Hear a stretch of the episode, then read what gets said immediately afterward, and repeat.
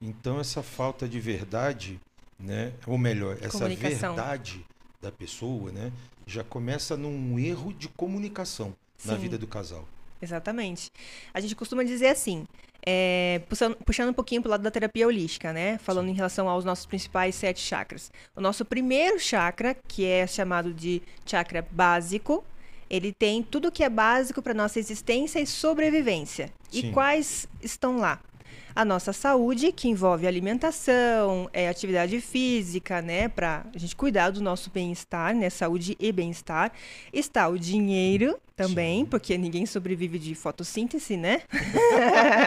a gente precisa sim investir na nossa carreira, correr atrás dos nossos sonhos, fazer curso, etc e tal, e ter o nosso é, retorno financeiro para colocar alimento dentro de casa, é, realizar sonhos. Então, o dinheiro proporciona bem-estar também, é, seja em material, viagens, seja em, em alimentação também, né?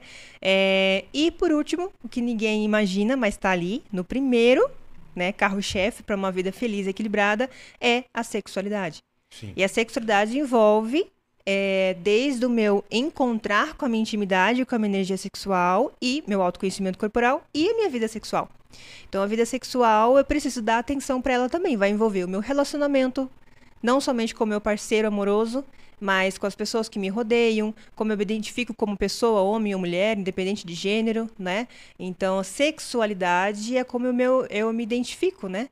Então, mexe com a autoestima também, ela está ali. Então, se eu não dou atenção para um desses pilares fundamentais para ter uma vida feliz e realizada, eu estou em desequilíbrio. E toda vez, é, a, nós, é como se a gente fosse uma pirâmide, né? Ou um castelinho de cartas. Sim. Se o nosso chakra básico está lá na base do nosso castelinho de cartas e tem um desses pilares que eu não estou dando atenção, não estou regando, seja com amor, seja com atenção, seja com libido, ou com dinheiro, ou com saúde, ele está em desequilíbrio. E se essa cartinha cai, ela vai fazer falta, vai fazer diferença nesse castelinho de cartas? Claro. Com certeza. Ela vai desmoronar algum outro pilar da sua vida. Sim. Então, quando a gente não dá atenção para ela, com certeza vai fazer total diferença na sua existência. Com certeza. Galera, é, nós começamos hoje o episódio da Ecom Podcast de maneira diferente, porque a menina aqui é braba. Então, a gente começou trocando uma ideia aqui em off, as câmeras foram ligadas, é, não cumprimentei vocês, então vamos lá. Salve, salve, galera, Ecom Podcast na veia. Hoje, episódio especial, conteúdo black, falando de sexo com Alisha, terapeuta holística com especialidade em sexologia. E eu não poderia deixar de falar, começar o Econ fazendo uma consulta particular minha com ela, que foi o que vocês estavam ouvindo. Porque o tio aqui é, é assexuado. E a, e a Ashla já vai explicar para vocês o que, que o tio é de assexuado. Então, eu até falei para ela, tem um amigo meu. Ah, é, bela história amigo do meu, amigo, né? amigo meu cacete, é o cara mesmo. então, assim, é, Alicia, seja bem-vinda. Muito obrigada, é um prazer estar aqui. Muito obrigado você por ter aceitado esse convite e poder desenrolar um conteúdo que para você talvez não seja tabu, mas para 99% da população eu acredito que seja assim. É, se a gente não luta com esse tabu, ele é para todo mundo. Então, todo dia eu acordo com essa missão de quebrar esse tabu, né? Então, a gente está aqui hoje mais uma vez com essa missão de quebrar qualquer tabu ou qualquer pensamento já construído, que a gente chama de crença limitante, sobre isso. Trabalhar bloqueios, ajudar as pessoas a ficarem mais de bem consigo mesmo, com a sua intimidade. Então, aqui estamos lá seguindo firme e forte com a nossa missão. Olha que legal. Gente, é, eu tenho certeza que as pessoas que estão aqui vendo ou que irão ver em algum momento uhum. têm a mente mais poluída do que qualquer outra coisa.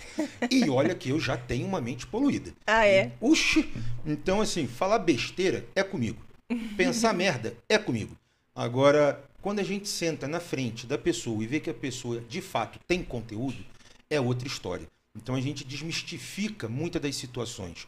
E isso eu acho bacana, porque é uma mulher já começa por aí falando de um conteúdo black. Para quem não sabe, na internet, conteúdo black é algo de sexo falado, ou drogas, ou enfim, qualquer outra coisa. Um assunto proibido. Exatamente. E proibido até pela sociedade, né? É. Coisa que a gente estava conversando aqui, né? O assunto nosso começou numa mesa de bar, que era normal as pessoas falarem de sexo, né? E aí foi caindo para dentro de casa para um casal, né? uhum. né? E a minha pergunta para ela foi assim: é, como é que funciona o sexo dentro da família? O homem chega no pé do ouvido, dá aquele assoprãozinho, faz aquele carinho no cabelo, começa logo pela manhã, se ele quer à noite ter alguma coisa, mandando um chocolatezinho, mandando antigamente um SMS, hoje um WhatsApp, e até amaciando, né? É, para chegar no, no finalmente. Ou há uma conversa real? Essa foi minha pergunta para ela. E eu gostaria então que a Ashla voltasse a responder para todo mundo poder ouvir isso. Então, é, deveria ser assim, né? Porque quando a gente fala sobre preliminar, as pessoas se limitam muito a, a um contato físico direto, né? Então, preliminar, para toda terapia minha, todo atendimento, eu sempre faço essa pegadinha, né? Porque é uma pegadinha, inclusive para vocês também. É, ou seja, respondam aí, né, no chat quem já está assistindo. O que seria uma preliminar para vocês? Dê exemplos. Quando a gente fala preliminar, o que, que vem em mente, assim, logo de imediato, né? É, por exemplo, toda vez que eu pergunto isso, as pessoas vão começar a falar: ah, é, preliminar é sexo oral, né? É carinho é, de oralidade, seja no homem, seja na mulher, ah, seja um carinho manual, seja um vibrador, mas sempre já direto ao ponto. Gente, direto ao ponto já faz parte da relação. Sim. Já faz parte do ato, né? Preliminar é justamente como você falou, você ama amaciar, você é, acariciar, você gerar um estímulo emocional. É o convite para jantar. Sim. Quem sabe ainda presentear com uma lingerie pedindo para usar hoje à noite. É esse estímulo, sabe? Esse jogo mental de fazer a pessoa é, misteriosamente imaginar: puxa, o que será que vai acontecer? Ele me convidou, será que a gente vai só para jantar? Será que a gente vai sair? E aí vem todo aquele passo a passo que nós mulheres sabemos, que é tomar aquele banho relaxante, se hidratar, se depilar inteira, todo aquele passo a passo realmente que a gente faz para chegar lá linda e plena, né? Por isso que é uma frustração às vezes quando não acontece nada, que a gente teve todo um trabalho. né? Mas pensar sobre essa possibilidade de o que vai acontecer, de é, como vai ser, é uma preliminar. Mandar um SMS no trabalho de, puxa, tô com saudade, tô com saudade do seu cheiro. Então, trabalhar com a imaginação deveria ser a preliminar do casal. Isso quando a gente leva, é, imagina um pouquinho como é o início do relacionamento, que a gente fala, ah, por que que passa um tempo a gente cai na rotina? Não é que o relacionamento cai na rotina, é que a gente para de dar atenção e conquistar o nosso parceiro todos os dias. A gente fica cômodo, como é, todos os estudos que começam a falar sobre a mente masculina, quando o homem sente que conquistou, ele não precisa mais, né, tipo, provar. Já é dele, já é Sim. cômodo. Então, esse é o maior erro que a gente vê em terapia. A gente precisa conquistar todos os dias o homem e a mulher, né? Então, essa é uma das falhas que fazem o relacionamento cair na rotina. Na verdade, que a gente perde a conquista que a gente tem no início do relacionamento, o que deixa a chama sempre acesa, independente de preliminar ou tempo de preliminar. Por que, que é tão fácil a gente chegar ao clímax na, nas primeiras vezes do relacionamento, no início do namoro? A gente sempre fala, ah, é porque rolava química. Mas o que acendia a química? Esse carinho, essa atenção, esse romantismo, essa Sim. conquista que a gente se perde ao decorrer dos meses de relacionamento. Ou até dos anos, né? É, ah não, daí é só ladeira abaixo. aí complica demais, é, né? aí a terapia é mais é. profunda. Bem profunda. Bem profunda. Mas assim, você comentou ali, eu até anotei aqui, é, que gera uma traição. Né? Ou seja, a falta de conquista da parte masculina, para mim, na minha cabeça, assim, a falta de conquista da área masculina quebra por completo da área feminina a, a admiração que a menina, mulher, enfim, tenha pelo homem. E aí é o famoso, como você acabou de citar, ladeira abaixo. Eu estou errado nisso ou não? Então, hoje é, tem muitos estudos que começam a falar desse estudo emocional, psicológico do homem e da mulher dentro de um relacionamento, né? Puxando até um pouco o lado mais primitivo, né, de todas as espécies. Tem aqueles documentários que eu adoro de assistir, é, você pode perceber que normalmente dentro da natureza o macho sempre é mais colorido no pássaro. O pavão é Sim. é que tem o rabo lá cheio de penas e que faz a dança. Graças nananã. a Deus que eu não sou pavão, porque não tenho um rabo cheio de pena, não. Mas geralmente o macho das espécies é que tem que fazer toda aquela apresentação. Os pássaros é a coisa mais linda que tem. Que ele tem que. E, geralmente são, tipo, dois pássaros dançando pra fêmea. Sim. E ela olhando, tipo, ai, não achei ele tão forte pra, pra eu procriar com ele e cai fora daquele galho. Sim. Então, é, a mulher tem que sim admirar o homem, né? Ela tem que olhar para ele como uma figura de que de proteção, de acolhimento, como se fosse realmente, vou usar um termo que, enfim, depois Sim. do decorrer a gente vai tentando explicar se alguém interpretar errado, né? Okay. Como se fosse o macho realmente, né? Me acolher, não que a mulher vai ficar num, numa posição submissa ou inferior, né? Lógico. Mas olhar ele para essa coisa mais de proteção realmente, né? Então, quando a mulher deixa de admirar esse homem, seja por qual for motivo, seja pelo fato dele parar de dar atenção, parar de ser romântico é, com ela, independente do motivo, quando há falta de admiração, vem a falta de interesse também. Aí vai abrindo assim um leque para possíveis bloqueios emocionais e situações. situações. A mulher pode simplesmente perder o interesse é, o interesse e admiração naquele homem, ou também ela pode começar a trazer o problema para ela. Por que ele não me olha mais? Por que ele não me elogia mais? A parte de elogiar para a mulher pega assim que para a mulher tudo envolve autoestima, Sim. né? Quando a, quando, a, quando a mulher não se sente admirada pelo homem, gera assim uma ferida emocional gigantesca. Eu tenho certeza que as mulheres que estão acompanhando vão concordar. A falta de elogio, o buraco que cria no coração dessa mulher a insegurança e as neuras que são plantadas. Eu sei que daí, em relação a quem é mais terapeuta é, holístico, vai dizer que, ah, mas aí tem a ver com a insegurança que a mulher tem, de, de olhar para o parceiro algo que ela tem que ter nela mesma, né? Tipo, eu correr, é, esperar que o meu parceiro me dê algo que eu mesma tenho que me dar. Sim, mas na prática, né, essa falta de admiração do meu parceiro vai, vai me atingir de alguma maneira. Então, é, levar a uma traição entra em um desses leques que podem acontecer dependendo do caráter, dependendo do relacionamento. Não dá para dizer em qual caminho ele vai se seguir, porque vai depender do histórico do casal, Sim. né? Então, falando por um lado masculino, se a mulher se afastar dele, pode ser que ele também tenha esse pensamento de de por que, que ela não... é mais a mulher, na verdade. Por que, que ele não tá me buscando? Será que ele tem outra? É, o homem talvez seja mais nessa questão de já conquistei, dependendo da personalidade do homem, e agora eu preciso con conquistar outra. Né? Vai depender muito de pessoa para pessoa, é difícil assim dizer. É, muito de índole também, né? Isso. Porque, uh, independente do que aconteça entre o casal, tem uma máxima na vida que é assim: quando não quer, dois não brigam. É. Se já não está feliz de um lado, seja o motivo Sim. qual for, é melhor chegar e falar: olha, isso e aquilo outro chega por aqui. E continua o respeito. Uhum. Porque a melhor coisa que tem para mim numa relação é, é o respeito. Sim. Não é nem o sexo, é o respeito. Porque se você não tiver respeito, você vai fazer até um sexo desrespeitoso. Sim. Né? Então, uh, enfim, não vou entrar em detalhes né, besteirentos aqui, mas uh, uh, fica uma coisa muito ruim. Até deixando claro para as pessoas, o rolê hoje aqui, o papo com a Alisha, é, não é para. Claro, eu sou. Pô, eu sou a boca suja do caralho. O YouTube me, me fode todo dia, mas esse sou eu. Então, mas não é para expor você, Alicia, como a gente já conversou. Uhum. E eu também não quero deixar o assunto, esse rolê, é, esdrúxulo. Uhum. Pelo contrário. Porque até o título dele está ali, mais saúde, menos tabu. Uhum. Né? Então eu quero sim é, falar, fazer as brincadeiras, até para eu poder me sentir mais à vontade, porque eu estou na frente de uma mulher falando de umas coisas que. Uh, meu Deus do céu. Tô, não sei se podia falar, mas estou com o seu marido aqui na minha frente, me olhando. Deus que me livre. A câmera até virou para ele lá. Ó. Tá aí. Eu tô desesperado e a minha esposa tá lá no fundo me vendo. tem, tem tudo pra dar merda. Não, mas tem que sugar. Me sugue no sentido de conteúdo mesmo. Então tem que perguntar tudo. Então vá, vamos perguntar tudo. Porque as dúvidas, claro, que eu vá ter, e não são poucas, garanto que eu não sou o único. Não. Talvez você já esteja até cansada de responder as mesmas Mas eu coisas. gosto. Ah, isso é bacana. Isso é muito bacana. Eu gosto de, também sempre começar pelo básico, porque, tipo, por exemplo, eu, que sempre tô aprendendo algo novo, sempre tô passando de nível, né? E a gente vê que às vezes a gente fala, ah, eu não preciso mais explicar isso aqui porque é o básico, né? Toda mulher já sabe. Não.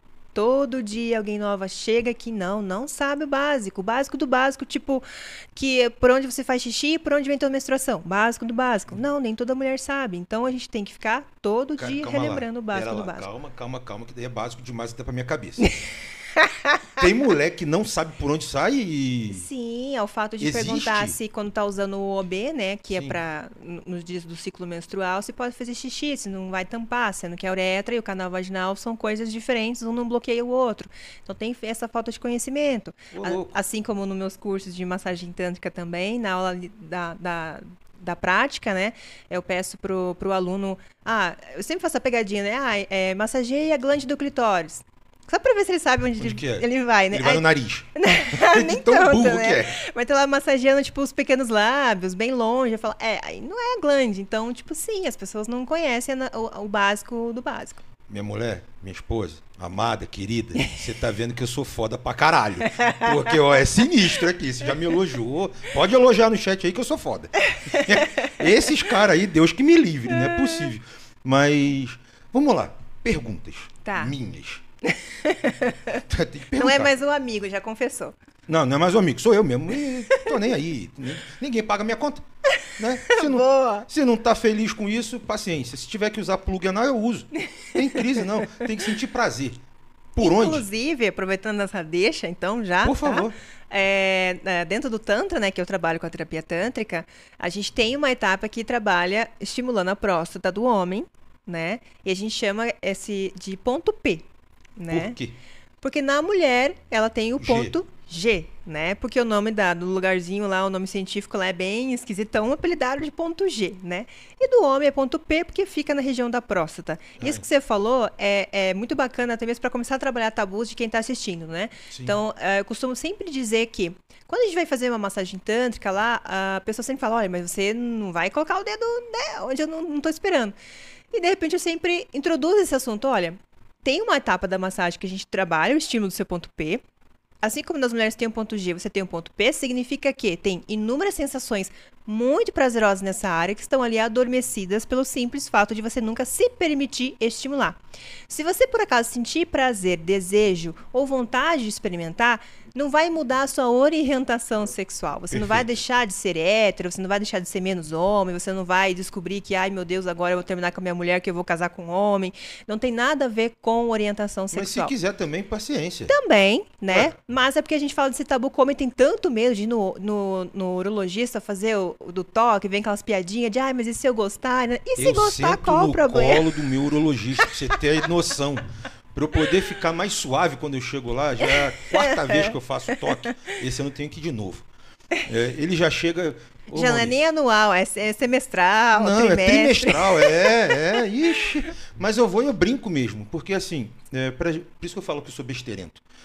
Pra poder encarar determinados assuntos, A gente tem que trazer um... é uma piadinha e tal, e vai indo ali. Ah, e ele já olha pra minha cara, hoje tu vai sentar no meu colo? Eu falei, ah, já vem pra cá. Não vou, não vou falar o nome dele, né? Mas vem pra cá, doutor. E eu sento no colo e brinco com ele e tal, e vou assim. Mas eu acho que realmente tem muito machista. Tem. Muito. Às vezes é insegurança mesmo, Dom, é medo, daí vem a questão da sociedade, de, de é, crítica, sabe? Rodinha de amigos, como a gente tá falando, que um fica disputando quem é mais macho do que o outro e tudo mais. Então é um assunto que não surge, né? Sim. De experimentei e gostei. Que homem que vai confessar isso na roda de amigos? Eu, pra toda a internet. Ah. Plug anal. Olha aqui, câmera, pra mim aqui, ó. Fecha aqui, ó. Close. Close, fecha no close. Pena que eu não trouxe pra mostrar. Eu usava, ficava aqui, ó, em cima da mesa e poderia introduzir o plug anal de joia, aqueles roxinhos, tá ligado? Aham. Top. Então, vocês estão perdendo. Usem plug anal e de preferência se tiver um rabinho de pé de coelho. Ó, joinha, faz todo sentido.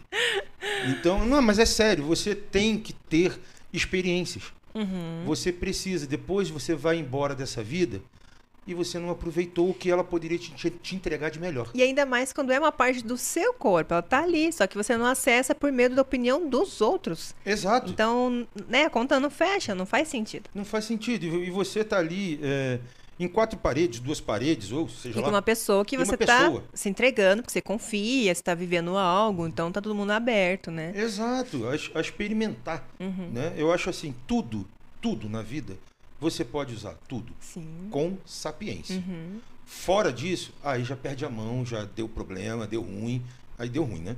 Mas vamos lá. Então, tamo lá. É, o que eu ia perguntar. Terapia tântrica. Uhum. Explica, por favor. E a holística também, e depois a diferença. Tá, então vamos começar pela holística para fazer sentido, tá? Legal. Ok. ah, quando a gente vai no, no médico, só, só para o pessoal entender a diferença, tá? Quando a gente vai no médico, a gente acaba tratando os sintomas físicos. Ah, eu tô com uma dor aqui, tô com uma dor ali, uma dor no peito, são sintomas físicos. Né? Dentro da terapia holística, a gente enxerga o, o ser, né, o corpo da pessoa, não só na matéria, o físico. A gente tem a consciência, a gente tem o nosso é, espírito, a gente tem o nosso psicológico, né? Então a gente tem camadas, né, para poder o pessoal é, do chat entender, né? Sim. Nós somos feitos, feitos de camadas.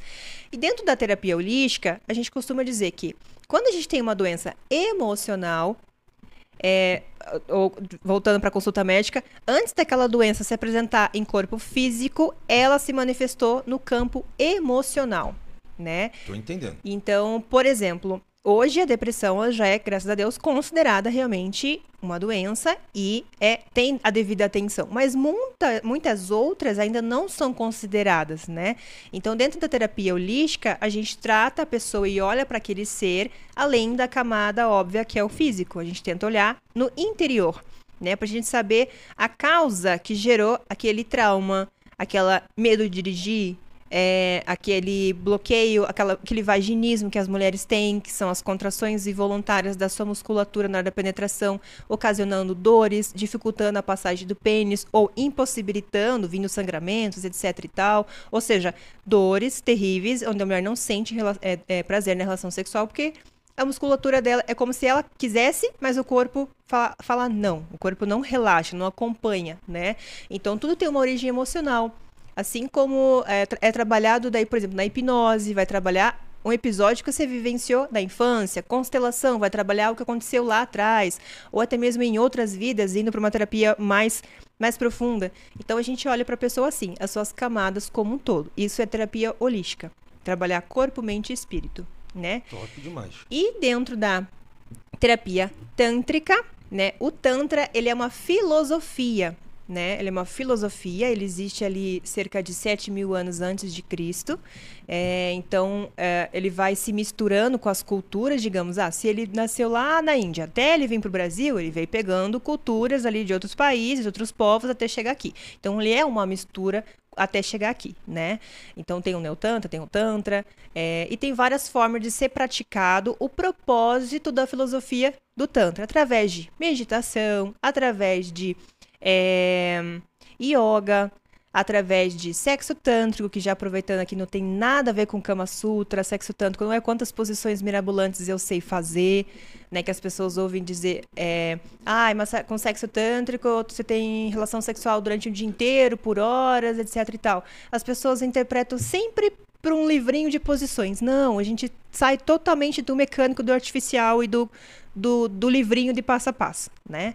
Então, sexo tântrico e também entra a massagem tântrica. Então, a massagem tântrica é uma massagem onde a gente trabalha com a energia sexual, podendo acessar todos os nossos principais chakras e ali estão armazena- armazenadas emoções, a gente consegue trabalhar esse campo como um todo.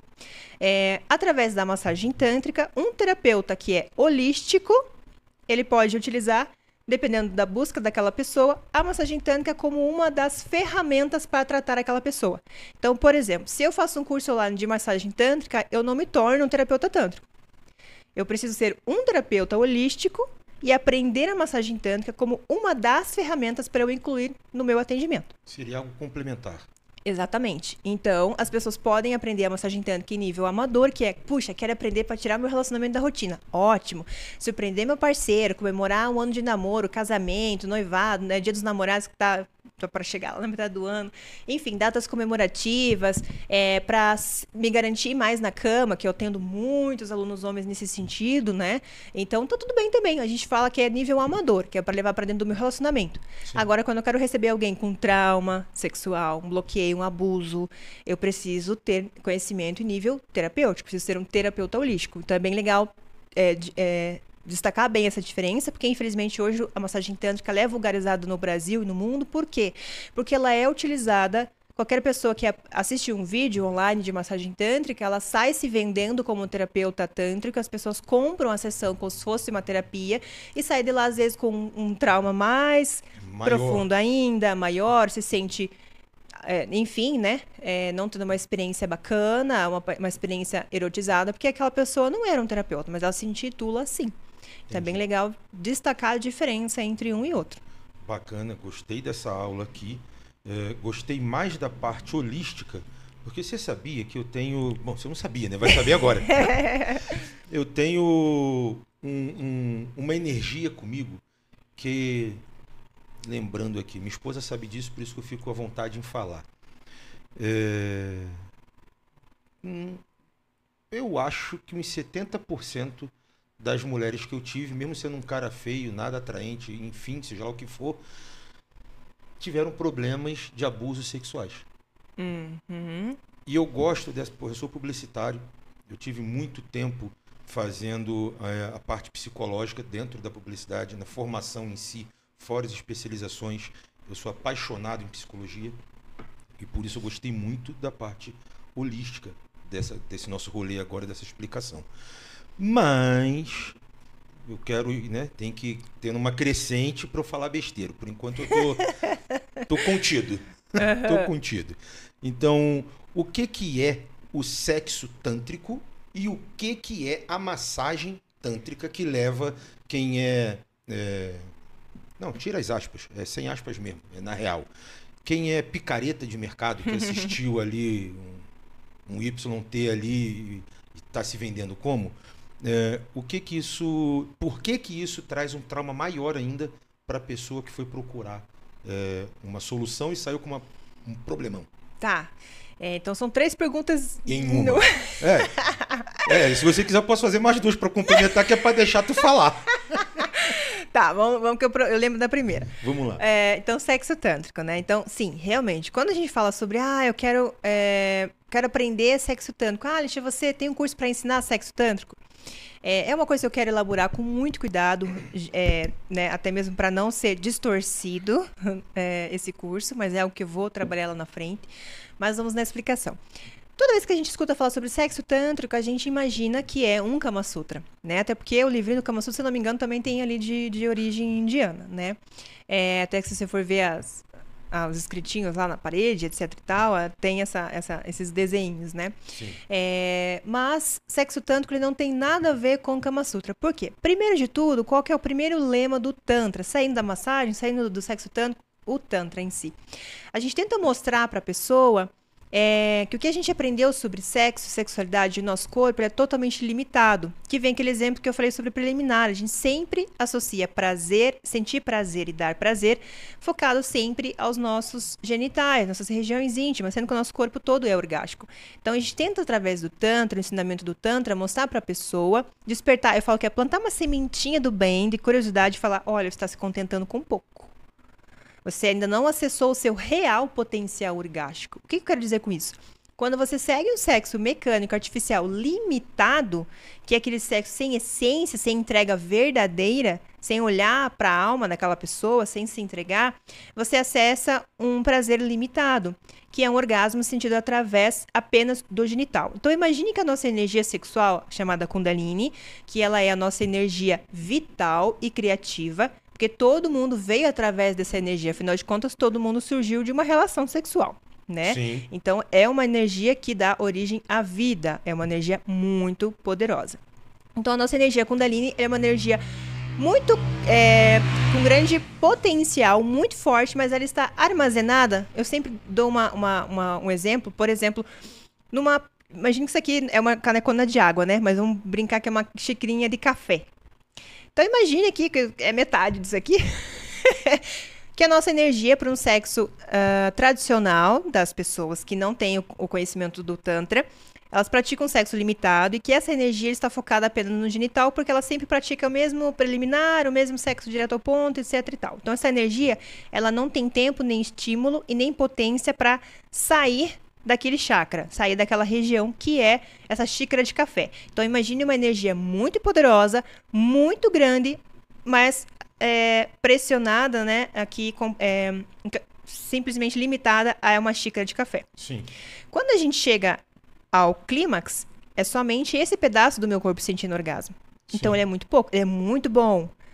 Mas não é nem perto do que você poderia sentir. Por quê? Quando a gente pratica o tantra, as preliminares, massagem tântrica, sexo tântrico, enfim, quando a gente leva os ensinamentos do tantra para dentro de uma relação sexual, essa minha energia, quando eu saio da limitação do meu genital, começa a estimular toda a região do meu corpo, dos pés à cabeça, essa energia vai ganhando uma proporção tão grande que ela não cabe mais aqui. Então ela começa a preencher o restante do meu corpo. Quanto mais eu estimulo, quanto mais eu retardo o momento do meu orgasmo, porque o orgasmo eu expulso essa energia através da ejaculação, seja Sim. masculina ou feminina, essa energia ela vai ganhando um potencial tão grande que ela vai preenchendo o meu corpo dos pés à cabeça. Então, de repente, meu corpo começa a vibrar de prazer né? É o meu corpo todo sentindo prazer. Então imagine que aqui, ao invés dessa garrafa de água, a gente tem uma garrafa PET de refrigerante, de uns 2 litros, tá? Sim.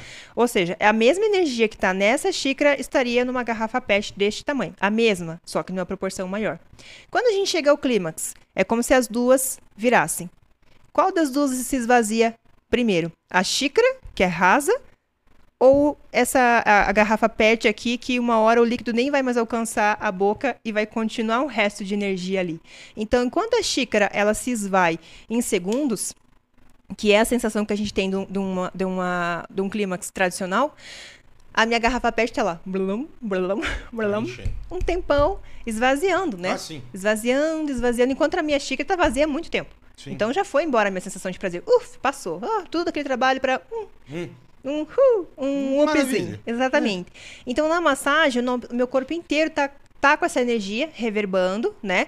E eu brinco com esse exemplo da, da água não alcançar mais a boca em algum momento, então é exatamente isso que acontece. Eu não fico totalmente zerada dessa energia. Essa energia ela permanece, mesmo que pouca, no meu corpo circulando. Então eu fico com aquela sensação que a gente, que alguns clientes, algumas, algumas pessoas que fizeram a massagem comigo falaram, a sensação de nirvana, Sim. Que é tipo, eu fiz a massagem hoje de manhã, de repente à tarde me dá um arrepio, eu lembro, ou fica aquela sensação boa, aquela memória boa, então aquela sensação permanece. Tem praticantes de yoga que é, não, não querem chegar ao orgasmo ejaculatório, para eles não perderem essa energia, para que ela fique ali e dê um efeito terapêutico de supraconsciência, porque a energia Kundalini ela vem representada por uma serpente, então ela vem subindo por todos os outros sete principais chakras até alcançar o chakra coronário, que é o que nos aproxima da nossa espiritualidade, Sim. né? E vem com essa questão mais transcendental. Então, ou seja, ela, ela, é muito mais holística, ela é muito mais filosófica do que a gente imagina, né? Então, voltando para o sexo tântrico, o sexo tântrico ele tenta tirar a gente da xícara de café. Ele quer nos proporcionar a garrafa PET. Só que para isso a gente tem que a gente tem que é, abrir mão dos nossos vícios sexuais, dos nossos costumes, do nosso sexo com roteiro e script. Eu preciso me permitir tirar o foco do orgasmo. Certo. O orgasmo no sexo tanto que ele deixa de ser o grande objetivo, ou seja, eu não começo a prática da relação sexual com o único intuito de fazer a minha parceira ou parceiro chegar ao orgasmo ou eu chegar ao orgasmo. Eu quero aproveitar cada instante com a intensidade de um orgasmo. E o orgasmo ele vai se tornar uma consequência porque é algo tão bom, tão bom, que eu chego ao clímax. Então, o meu emocional, o meu raciocínio lógico não vai identificar que, opa, acabou. Entendi. Como o pênis acaba tendo uma vida própria depois da Sim. ejaculação de, opa, chefe, já cumpri meu papel, estão me recolhendo, você que se vira aí é, Começa o bate-papo agora. Né? Exatamente, se vira criatividade aí. É, então, o corpo ele não, ele não raciocina nesse sentido porque não foi o ponto final. Ele é uma consequência, ele é um prêmio. Então, eu continuo. E quando eu continuo, eu consigo alcançar outras vezes o clímax. Então, aí que a gente vê, é, eu, se, eu, sempre uso como referência, né? Teve uma entrevista da cantora Aline, baiana, no programa do, do Porchat, se não me engano, que ela tava lá, a manchete, deu super visualizações, que era orgasmos de 50 minutos com a massagem tântrica. É impossível um orgasmo durar 50 minutos, ele é um disparo, ele dura segundos. Então, como? É porque foi emendando um, depois do outro, depois do outro, depois do outro, sucessivamente numa experiência, porque o orgasmo não era o fim, ele era uma consequência da sensação que ela estava sentindo.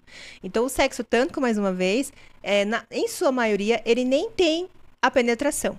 Ele tem só troca de olhares, toques suaves, sutis, aquele desejo, sabe? Aquele, envolve sentimento, desejo, é uma, é uma meditação.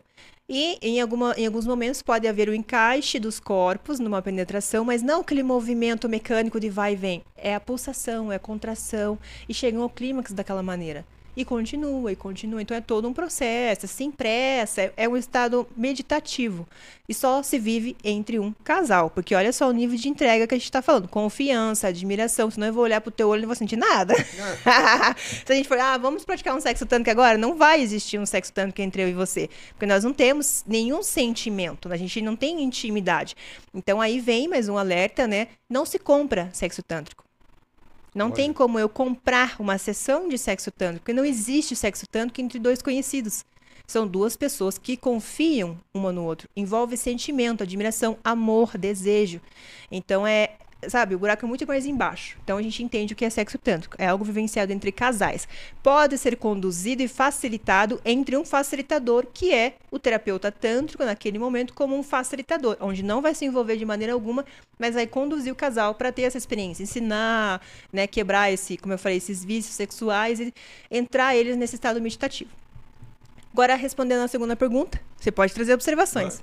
Eu acho que você respondeu a segunda pergunta já ali quando você acabou de falar resumidamente. É, que não se compra. Que não se compra. Porque é isso aí que você é, vê lá no, aqui, no, no YT, né? Que é o famoso YouTube. Uh, as pessoas aprendem, vão se vender como e se compra, desculpa aí, mas para fazer o sexo aí com, né, com a menininha ou com o menininho bonitinho, bonitinha e por aí vai. Exatamente. E aí pode aumentar aquele trauma que a pessoa está procurando lá na holística. Exato. Eu busco aquilo porque eu ouvi falar que vai acessar minhas memórias, né? Vai trazer de volta esse. É... vai me aproximar de novo com a minha intimidade, com a minha energia, eu me sentir bem comigo mesma. E de repente eu vou lá e a pessoa não consegue me conduzir, me, me trabalha de uma forma mecânica, não sabe respeitar os meus limites, só sabe fazer eu chegar ao orgasmo. Mas a massagem, um atendimento de terapia tântrica, ela não começa com a massagem. Ela começa com a, a terapia em si. A conversa, a anamnese, ouvir, falar. E não é uma sessão que a gente trabalha um, um trauma, né? Um efeito terapêutico, é em contínuo, igual um tratamento qualquer. E dentro dessa terapia é utilizada a massagem tântrica, de nível terapêutico. Diferente, como a gente falou, a massagem tântrica pode ser vivenciada em nível amador por qualquer pessoa. Ela pode assistir um vídeo e aprender fazendo parceiro, na parceira, no namoradinho, na namoradinha, nível amador. Eu não vou estar lá, eu sou terapeuta, vem aqui te, tra te tratar, vou te cobrar por isso. Então, esse é o grande erro de quando a gente busca a massagem. Olha que rolê massa. Isso é muito legal de se falar. E vamos lá. É, cara, é, vai pergunta pra porra, já não sei nem como perguntar. Eu falei assim. É o leque, né? Ele é abre. o leque, vai abrindo. Eu falei assim, cara, vamos falar de sexo. Ponto. Agora, o que que isso vai abrir? Vai saber Deus. Vamos deixar, porque, né, não são crianças, então a gente uhum. vai trocando ideia. É, me, me, me dê exemplo de uma massagem tântrica em alguma parte do corpo, sei lá, no braço. Existe? A massagem tântrica ela é no corpo todo, hum. tá? E a gente separa ela por categoria, por etapas, por processo evolutivo. Né? Então, mais uma vez, se a proposta da massagem tântrica é tirar o foco do genital, tirar a gente do óbvio, do mesmo estímulo de sempre, né? Porque uma rotina sexual, para ser considerada uma rotina sexual, eu preciso ser, ter sempre o mesmo estímulo, que vai me levar à mesma sensação, e aí eu caio numa rotina sexual, né? É, então, para eu tirar o foco do genital, primeiro eu preciso mostrar para a pessoa, como eu falei, que o corpo todo é orgástico. Então a gente não trabalha é, o, o, lingam, que é o órgão sexual masculino, ou a ioni, que é o órgão feminino. Uh, a gente primeiro. Ioni? Ioni. Ioni com Y? Com Y no começo e no final. Tá, ioni e o masculino é? Lingam. Lingam. Isso. Lingam. Com T ou com N no final? Com N no final. Linga, a tradução é um bastão de luz e o Ioni é uma passagem divina, um portal sagrado. Entendi. Que a, que a explicação também é muito maravilhosa. Top. É, então, a massagem tanto que a gente começa primeiro trabalhando o campo emocional, né? Tirando tudo que possa vir atrapalhar a experiência dela, que é timidez, estou despida ou despido na frente de uma pessoa que eu não conheço, que sou eu, né? O terapeuta ali em questão, né? Preciso trabalhar isso. Calma.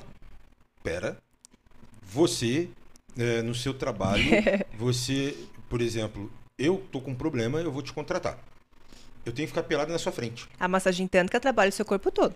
Caralho, isso que eu sou muito assim aberto, já tô sentindo vergonha, mas continua. então, eu preciso trabalhar essa insegurança. Lembrando que antes de você ir receber a massagem, a terapia começa ouvindo, né? Sim, que é a anamnese. Sim. Ali eu vou ver se você está pronto para receber a massagem no dia ou numa segunda sessão, Perfeito. né? Terceira, quarta. e assim vai. Entendi. Então a gente começa depois da conversa, depois da terapia, a gente vai para a prática usando a ferramenta da massagem tântrica, né? É, e ali a gente começa a trabalhar essa etapa que a gente chama de toques suaves, sensoriais, para a gente trabalhar em nível energético, nível vibracional. Não é uma massagem muscular, uma massagem relaxante, trabalhando com o físico. Não, eu quero trabalhar com as suas emoções armazenadas na sua pele, né? E em Barra de Axis a gente fala muito isso. A gente sai de uma terapia lá e de repente a gente implanta tudo de novo no nosso subconsciente, na nossa pele através das palavras, né? Enfim. É, e daí a gente tem, precisa, através dessa etapa, qual é o propósito da primeira etapa da massagem tântrica? Trabalhar a ansiedade, né? De, ai meu Deus, eu tô aqui para receber massagem tântrica. Ai, eu ouvi dizer que chega a hiperorgasmos, orgasmos a seco, é, orgasmos sucessivos, orgasmos de vale. Então tem aquela ansiedade de receber, ou as brincando, né? Ai, vou receber a massagem da Alice, é isso e aquilo, mas eu preciso da contribuição da pessoa ali também, né? A gente não trabalha sozinho. Trabalhar a expectativa realmente de vou sentir isso, vou sentir aquilo, né? Aquela euforia que traz a ansiedade, a insegurança, como a gente conversou, que vem a timidez, todo esse, então todos esses sentimentos a gente trabalha nessa primeira etapa, onde a gente começa com a pessoa deitada de bruços, eu costumo cobrir ele com, com um tecido muito suave, justamente para ela não ter esse impacto de puxa, tô pelado. Né? Então, tudo é pensado nos mínimos detalhes para que eles vão se encaixando. E a gente trabalha muito a presença, a energia. Então, eu estou mentalizando tudo o que eu quero passar. Quando eu vou puxando esse tecido em cima do corpo dessa pessoa, que está tocando mantras, músicas que são escolhidas, selecionadas para aquele momento, eu vou mentalizando que junto com esse tecido, eu estou tirando dele esse nervosismo que possa vir atrapalhar a entrega, essa insegurança, essa expectativa que ele tenha criado em cima dessa massagem. Então eu vou sempre focado e mentalizando, por isso que é muito holístico, né? Então a gente trabalha essa primeira etapa, onde não trabalha o foco no genital. Depois de trabalhar essa etapa que vai ali um- um- algum tempo, a gente entra no segundo nível da massagem, e a gente começa a trazer toda essa energia, esses arrepios, esses, essas costas, esses formigamentos, deixando a pessoa já com a mente em ponto zero, que eu brinco igual- sardinha, Sim. ponto zero, nem pensando e nem dormindo, ponto zero, sabe? Sem nenhum pensamento fluindo, só degustando de cada segundo. Então, ao invés da pessoa prestar atenção em, ah, ela tá passando a mão pelo meu braço. A intenção não é que ela raciocine. A intenção é que ela sinta a sensação da minha mão passando pelo braço e qual a sensação que o corpo está sentindo. Pelo arrepiar, formigamento, ou uma energia, uma eletricidade passando, uma bioeletricidade que a gente fala. Então, essa percepção do aqui e o agora. Não daqui um minuto, e nem um minuto atrás. Nem em ansiedade, nem lá atrás, né? É o aqui e o agora. Então, a segunda etapa, a gente traz toda essa, essa energia, esse prazer, trazendo para o genital. Mas antes de trabalhar focado no genital, eu preparo ele. Aí eu entro com uma massagem mais muscular para trabalhar qualquer tensão em volta do genital e ao mesmo tempo trazendo aquele mistério e aquela vontade de ser tocada. Então a gente trabalha a região da virilha, das coxas, do quadril, só em volta do genital ainda sem tocar para trazer aquele estímulo, né, gostosinho, relaxante para querer ser estimulado. E aí sim a gente começa a etapa do genital, mas ao contrário do que muitas pessoas pensam, a massagem tântrica, as manobras no genital, seja feminino ou masculino, não é masturbação. Inclusive, o movimento apelativo de sobe e desce do homem não é trabalhado na massagem tântrica. E a mulher não é tocada de uma forma apelativa, o famoso DJ, força, esfregando. Isso a gente não trabalha. Ah, Alguém se viu nessa situação? Ah, mas não. Não, pior que não foi por mim, não. É, eu tenho que contar uma coisa, meio que, que puta merda, sei lá se eu contaria ou não. Eu tenho uma bebê de oito meses. Aham. Não vou citar o nome dela aqui. Uhum. Ah, E eu fui dar um dia banho nela, ela tinha feito um cocôzão. e eu fui limpar, né? ah, a ione dela. Aham. E, pô, fui lavar e eu nem me liguei. Que Que não eu- podia passar pro lado de lá. Que, ah, não, passar pro lado de lá, nem, jamais. Mas eu fiquei numa esfregação com uma força. Misericórdia. Minha mulher quase me matou. Com E eu- razão. Eu lembrei disso agora. Eu falei, meu Deus. É, achei que era porque, tipo, né, não pode levar. o- Não, não, é. é por um lado. Pra lá, é. contaminação. Não, não, isso daí eu tô ligado. Mas eu Mas- fui esfregar, falei, meu Deus, Esquecendo que é algo Esqueci. delicado, É. né? Esqueci. Mas desse problema, por isso que meu, né, que eu falei anteriormente ali, eu sou foda. Minha mulher fala que, porra, tá bom. Quer ver? É, não sei se tem nada a ver, mas ela fala assim, ó, tu nem precisava ter o órgão de baixo, porque tua língua ali tá espetáculo.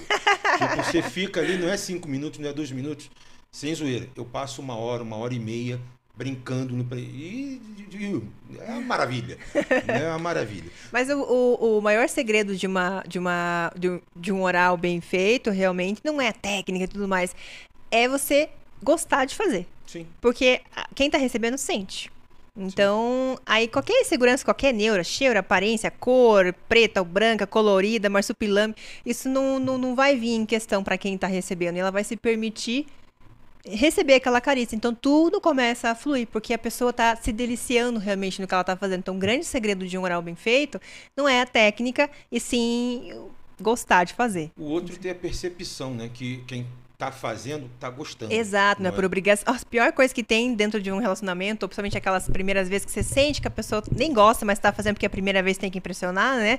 Então, meio que na primeira vez a pessoa sempre faz tudo. Aí você fala, olha e fala, ah, meu, meu, não, não, não, não, pode subir, deixa pra lá, esquece, vamos pro próximo round, porque é triste, é terrível mesmo, decepciona. Então, é, deixa eu só fazer aqui uma, uma observação. O papo tá muito massa, tem perguntas, uhum. é, mas eu preciso pedir pra galera deixar o like aqui no nosso vídeo, uhum. no nosso rolê. Preciso também pedir para que a galera se inscreva no canal. Pra, pô, você tem um canal hoje, né, é, no YouTube, que tem quantos mil seguidores? É, meu canal do YouTube ele é antigo, Sim. né? Então, graças a Deus, ali ele tem 300 e 380 e poucos mil inscritos, né? É, e vou dar mais atenção para ele, eu prometo que vai vir mais videozinhos lá. Mas o nome é bem padrão para todo mundo achar que é o canal da Alisha. Inclusive tem videoaulas lá grátis de manobras tântricas oh. e conteúdo assim também sobre prazer e sexualidade sem tabu para vocês praticarem em casa, sentir uma degustação, né, da, do potencial dessa técnica, desse conhecimento e querer aprender cada vez mais. Isso é top. E a, a gente pede para que se inscreva tanto no canal da Econ quanto no canal da Alisha. Isso. Porque isso faz com que a gente né, possa trazer conteúdos melhores, né? Até porque a gente precisa comprar presunto, queijo para botar no pão, né? É verdade, né? Porque só o ovinho ali no pão com ovo, que também é uma delícia, pode ser rico, sei o que for, mas pão com ovo não existe coisa melhor. E a gente tem essa, essa falsa ilusão, interpretação de é, que a gente não, ou não faz diferença uma curtida, um compartilhamento ou uma inscrição, né? Mas é, foi tão difícil trazer esse acesso à informação para as pessoas. A pandemia trouxe essa, esse olhar, né, mais atento para isso. Mas é, não só assunto de sexualidade, que é um tabu, então é um assunto que é podado e, né, e não é não tem essa inclusão desse assunto, mas o trabalho de vocês também que dá acesso aos profissionais aparecerem aqui para falar sobre o seu trabalho ajuda, obviamente, na divulgação de muitos profissionais e até mesmo trazendo conteúdo como esse, como outros experts que passaram aqui, que é são conteúdos de uma pessoa que estudou Sim. e tá aqui, ó, passando mastigadinho, resumidamente para vocês, de uma forma que vocês consigam é, entender, né, de uma forma gratuita. Então, a contribuição de vocês seria se inscrevendo no canal para conseguir ajudar a todo esse trabalho especial se manter ativo. Com toda certeza. E falando nisso, você tem curso online? Tenho, tenho curso online. Inclusive, a gente estava comentando sobre ah, qual que é o público dominante. Tem um, uma teoria também importante do porquê foi escolhido começar com esse público. Então, eu tenho o meu curso hoje disponível, que é o curso de massagem tântrica masculina online né? Porque chegou um momento onde as pessoas não conseguiriam vir até Curitiba para fazer o curso Sim. e tudo mais, se tornou limitado. É, então, tendo essa visão também de comércio, né? Sim. Porque o, o, o, quadro, né? O, o, podcast também fala disso, de empreendedorismo. Então, foi uma forma de alcançar mais pessoas que precisavam desse conteúdo e, ao mesmo tempo, uma forma de da pandemia ajudar no faturamento, já que massagem tântrica foi uma das primeiras coisas que eram proibidas serem abertas também. Né? Então a gente foi para o mundo online. E ali a gente viu que a gente conseguia entregar um conteúdo uh, que as pessoas tinham vergonha de ir presencialmente, ter uma, uma experiência de massagem tântrica, um curso. Tem muitas pessoas que têm vontade, mas ah, eu não vou lá, se alguém me vê. Muitas pessoas perguntam uh, se tem fachada, se é privativo, se vai se cruzar com outras pessoas, né? Se é curso em grupo, se é em aula particular. Inclusive, meus cursos presenciais em Curitiba são todos com um único aluno, aula particular para ser algo realmente privativo e personalizado de acordo com a busca, né, daquela pessoa. Ah, então, o curso online ele atendeu esse tipo de público que não teria coragem, né, independente do seu cargo de trabalho ou onde mora, enfim, de ir presencialmente. E a gente escolheu o público feminino. Tá, então voltando a falar do curso aqui, que eu também, minha, minha mente vai, ó, uh, é, o curso online ele tem 45 aulas disponíveis e o legal é que ele se tornou muito completo, por quê? Lembrando, ele é nível amador, mas se torna uma introdução para quem quer lá na frente começar a atuar como terapeuta. Mas lembrando que ele se torna um primeiro passo. Ele tem um conteúdo incrível, mas é importante lembrar que tem que continuar estudando depois, Sim. né? Ele tem, acabou tendo 45 aulas, por quê? No presencial, eu personalizo para aquela pessoa que me buscou. Dependente Sim. do tamanho de pênis do parceiro, ah, vai funcionar assim pro teu, ou não, pro teu vai funcionar assim. Eu consigo personalizar. Ah, ele chega rápido, então é assim que você vai trabalhar. Ele demora, é assim que ele vai trabalhar. Mas no online, não sei qual é o parceiro que essa pessoa tem em casa. Sim. Né? Tanto público masculino e feminino, né? O, o que tem um parceiro é, homem. E então ali eu tive que colocar aulas que funcionassem para todo tipo de tamanho de pênis, de disfunção sexual, se ele chega rápido, se ele demora para chegar, se ele, se ele tem é, excesso de peso e esconde o pênis, até isso a gente tem que explicar. Então, como trabalhar com, todo, com tudo isso, é, dificuldades e dúvidas que vão aparecer durante a massagem ali também. Então, acabou tendo 45 aulas, por isso que eu falo que é um curso completo. Atualmente, quem compra o curso, além das 45 aulas, tem acesso a umas aulas bônus, que é dentro da comunidade da Ioni. Então, é esse curso que está disponível é, para o pessoal atualmente, que é o curso para massagem em homens, no momento. Top, top, top. Diz uma coisa aqui. A gente estava em off ainda e a gente estava comentando sobre sexo, como uhum. a gente uhum. continua comentando. e quando isso acontece, principalmente na parte masculina, e a minha esposa acabou de mandar aqui que na feminina também, ela está até colocando aqui, na parte feminina a gente se reúne e fala que aquele peguete lá tinha o tamanho de, sei lá, um poste, um sabre de luz, enfim. E isso que eu não vou falar não. uh, mas homem, quando está reunido em roda de homem, há uma competição uhum. bem grande. Essa competição vai por dinheiro, né? Ninguém vai abrir a sua carteira. Eu, tô, eu, eu vim com a blusa de manga comprida, tô ficando com calor. Por favor, mais... pode ficar à vontade. Não, não quero tirar, não. Eu quero baixar a temperatura. deixar mais gelado, se puder. Aí, o que que acontece?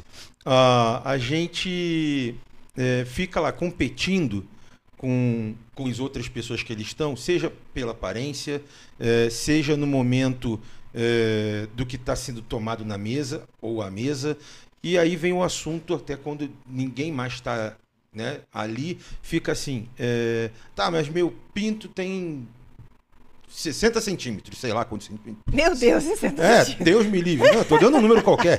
Mas. E aí ficam aqueles falando assim: não, mas o meu tem 58, o meu tem 61. Ninguém fala a verdade. Ah, quem tem menos de uns 15? Cara, é, quem tem menos de 15, porque a porra da média, deixar claro ali, pelo menos do que eu tô ligado, tá na faixa de 15 e 14. Tá ali a média. Tô muito errado fora disso? Não, é que depende muito da onde, né? Do brasileiro ali, na, nas últimas pesquisas, sempre em torno de 16, uns quebradinhos pra lá, uns quebradinhos pra cá. 16 aí, aumentou. Tô ficando ruim. Tá, ô, produção, tá ficando ruim pro meu lado. Daí, então, 16 ali. Pô, se o cara chega numa roda e fala assim, não, eu tenho 24, não vai ter um maluco que vai falar que tem menos de 20. Aham. Não vai ter. Isso é normal? E se pegar para provar indo de 24, nem vai ter 24. Mas ninguém vai fazer isso. ninguém vai duvidar. É. Te garanto, se, se todo mundo aqui estivesse em rodada de homem, ia falar assim, ah, vou no banheiro. Ninguém ia. Não, eu vou, eu vou expor aqui uma pessoa que ele brinca com isso. E vai expor? Legal, vou manda expor. vir. Quero saber. Porque é uma coisa já, que. Já me passa o arroba do Insta dele que a gente vai mostrar quem é a pessoa. Porque junta uma terapeuta que adora falar sobre sexualidade, que ouve os homens, tá aqui para defender os homens também, né? Porque as mulheres só sabem das próprias neuras. Eu escuto os dois lados. Então eu tô aqui para apaziguar, né? É, mas quem vive realmente isso, uma vez eu vi um comentário de uma pessoa que o arroba é Gerson Yamanaka. Te fudeu, irmão? Te fudeu? O arroba é Gerson Yamanaka. Ô, Gerson. Vulgo meu, meu namorado. Cara, vou te falar, a mesma pergunta que minha esposa, a resposta que minha esposa me dá quando eu faço essa pergunta é assim: nasceu. Entendeu? Ele perguntou: o que, que eu fiz? Nasceu. Entendeu? Se relacionou com mulher, se fudeu. É assim. Não, mas uma, uma vez ele trouxe uma reflexão, justamente isso que você falou, e algo que cresceu ouvindo Pra- essa piadinha. Pra deixar claro, vocês não viram a cara do Gerson aqui? Ele É, vai ficou- fazer sentido, a câmera Ele ficou vai focar nele. assustado. Vai fazer. Te fudeu de novo. Bota a câmera nele, não, sacanagem. Pra vocês entenderem o porquê que faz todo sentido ele responder isso, né? É... Ele vai responder? Não, é, ele já me respondeu. Vou Ah, trazer tá. pra ele traduzido. Ele tá, tá focando, precisa entender japonês. Puta merda. então, porque imagina, ele cresceu, né, a vida inteira ouvindo isso. E uma Sendo vez. zoado e tudo mais. Isso, e a gente conversou, tem duas observações pra fazer sobre isso. É, então ele trouxe pra mim uma vez uma reflexão que você falou agora, ninguém vai medir. Então ele falou, pô, é muito fácil falar que japonês tem tamanho pequeno.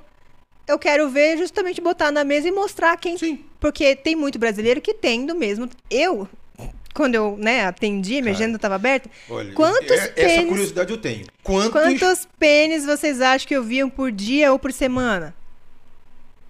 Muitos. pariu? Muitos. Eu posso falar essa, essa média aqui. Pergunta pra mim, pesquisa. pergunta pra mim, porque eu já vi muito, muito, muito, muito mesmo. E brasileiros, tipo, a, a fama, né, do- dos japoneses, coitados, mas tem muito brasileiro que tem o mesmo tamanho de. Então, dar o padrão de um, de um oriental, se não menor. Então ele falou isso pra mim uma vez, ah, é muito fácil falar do tamanho, mas e aí, bora mostrar?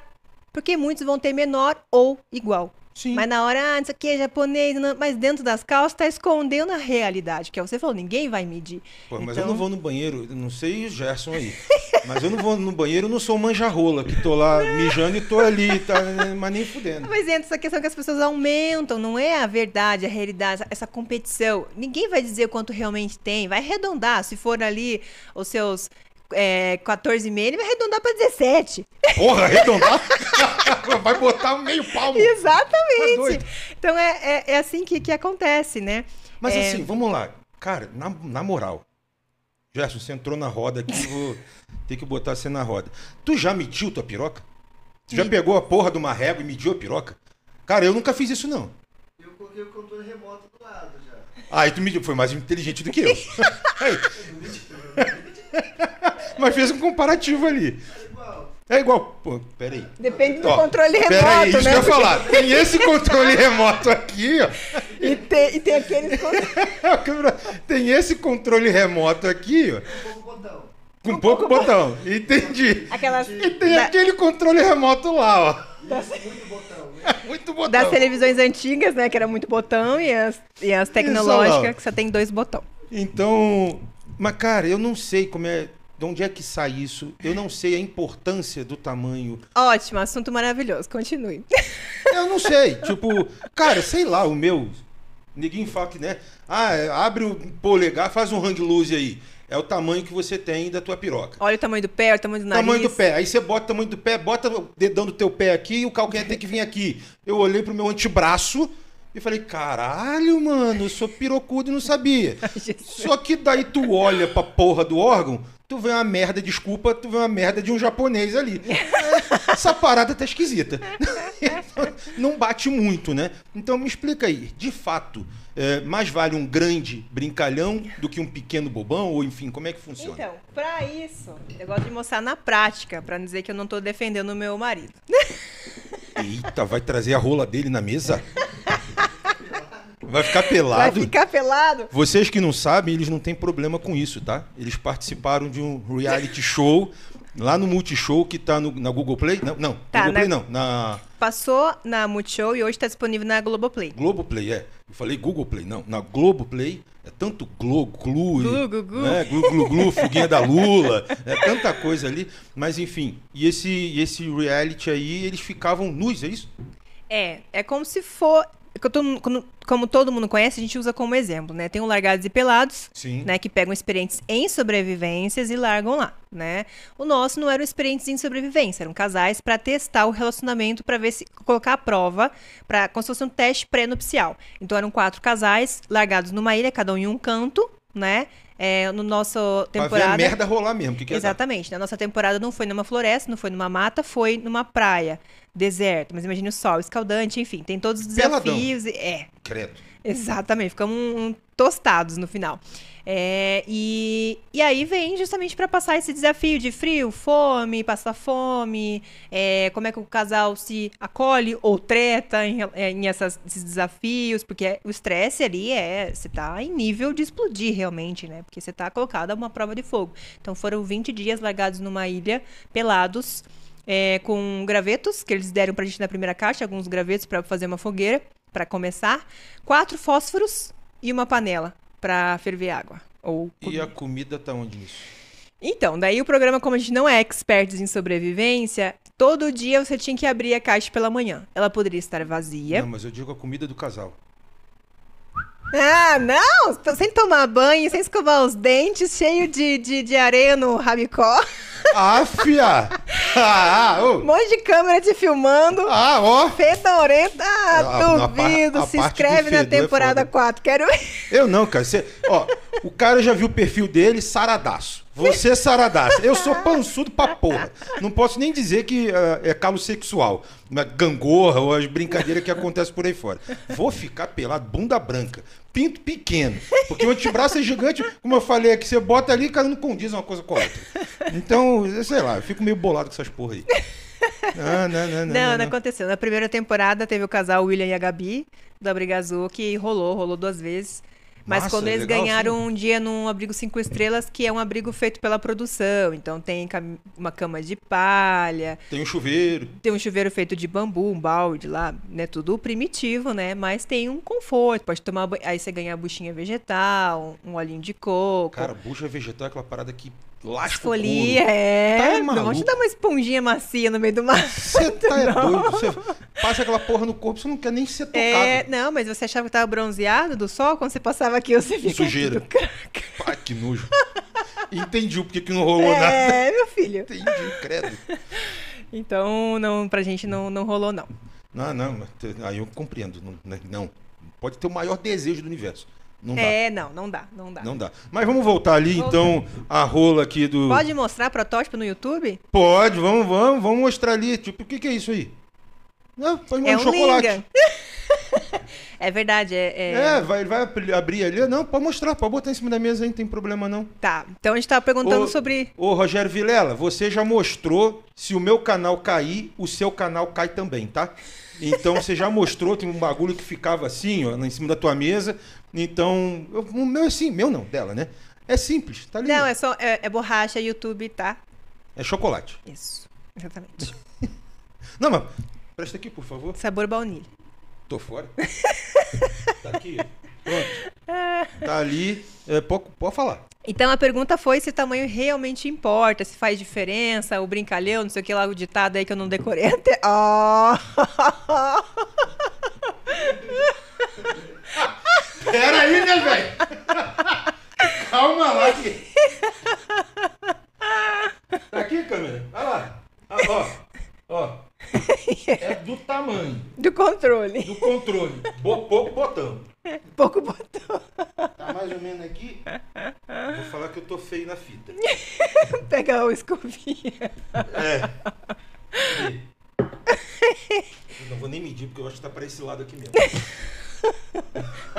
Continua. É, nós temos, É, Ô, produção, quer me fuder, me chupa. temos as Não. referências aqui. É, tá lá querendo que a câmera venha pra mim pra poder me filmar medindo o tamanho da escova. tá de sacanagem. Então, respondendo a pergunta, para isso a gente precisa entender um pouquinho a anatomia feminina, tá? Então eu trouxe isso daqui, não, não é Lego de montar, tá? É um protótipo do órgão sexual feminino. Então a gente tem aqui a parte externa, que é a vulva. Vamos lá, lição de casa, tirinho screen.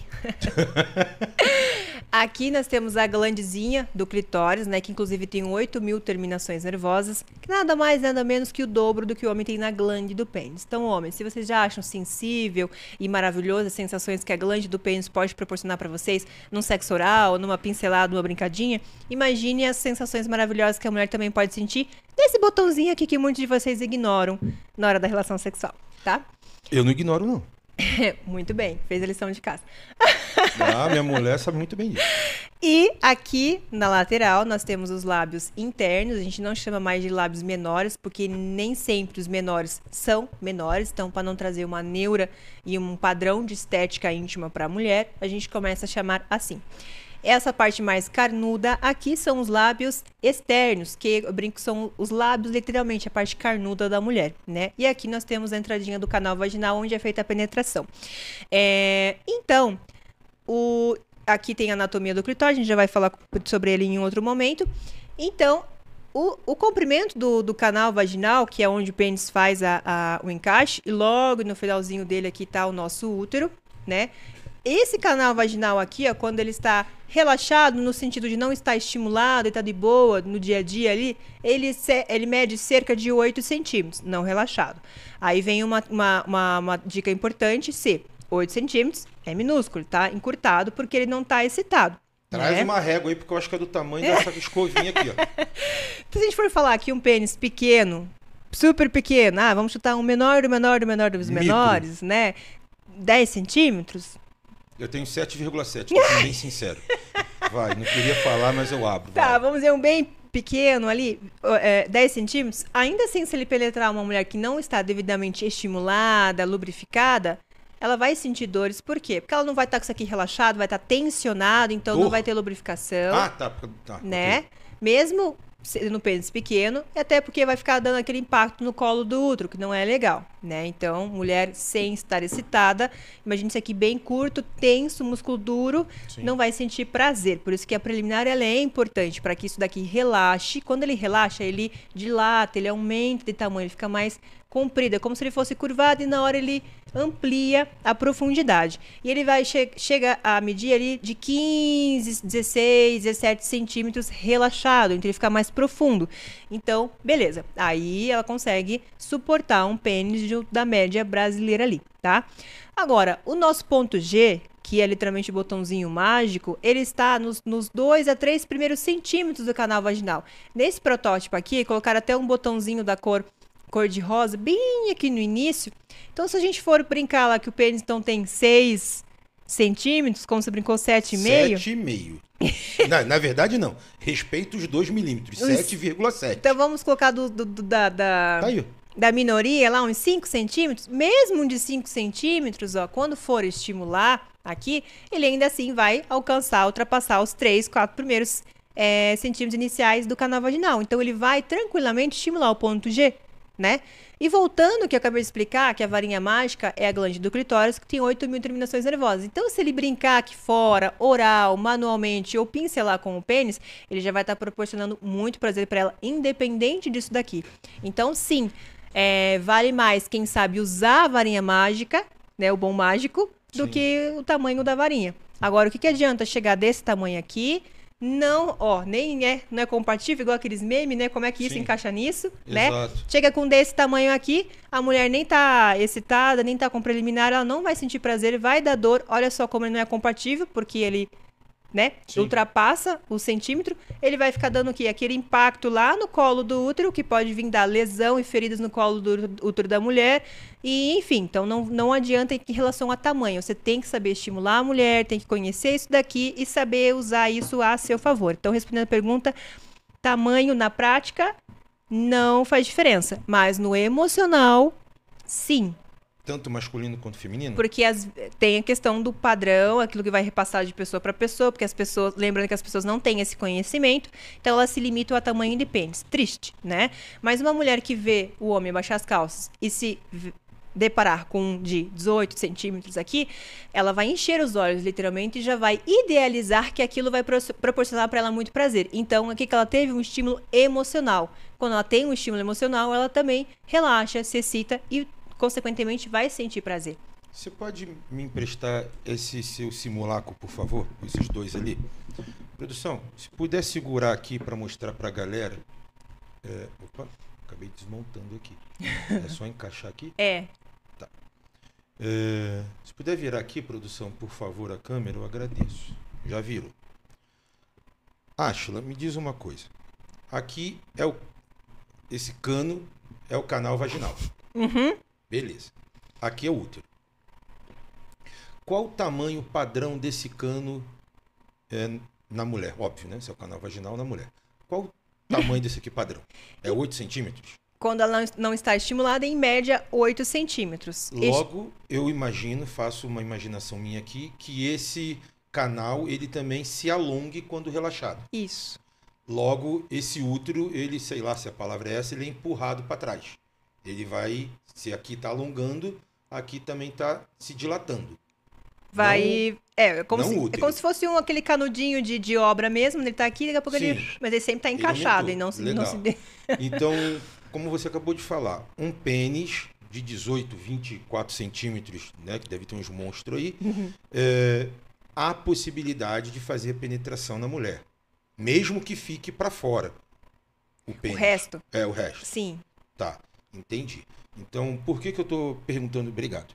Por que, que eu tô perguntando isso para você? Porque teve muitos amigos, e aí sim são amigos, não sou eu.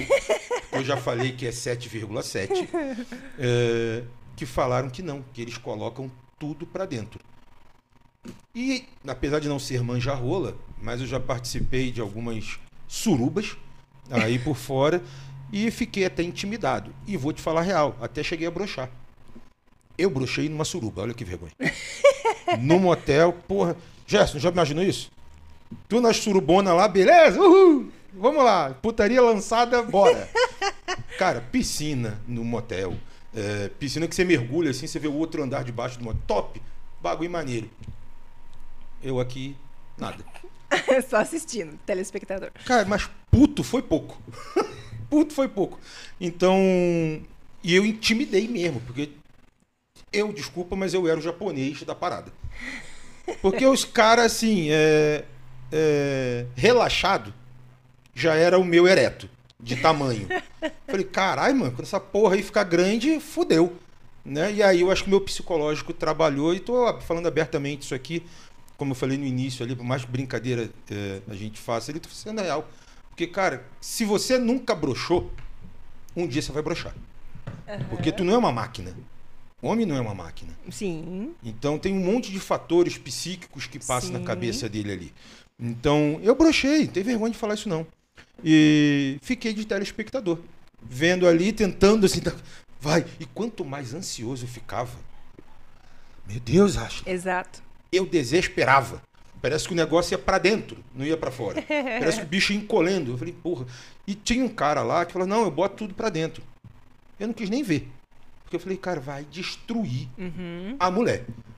Porque aquilo era um absurdo. É, daí acontece aquelas. Quando a mulher vai numa consulta ginecológica, daí, como eu falei, aparece ali, tipo, umas lesões no colo do útero, é, dependendo da, da gravidade, pode né, aumentar essas lesões e etc e tal.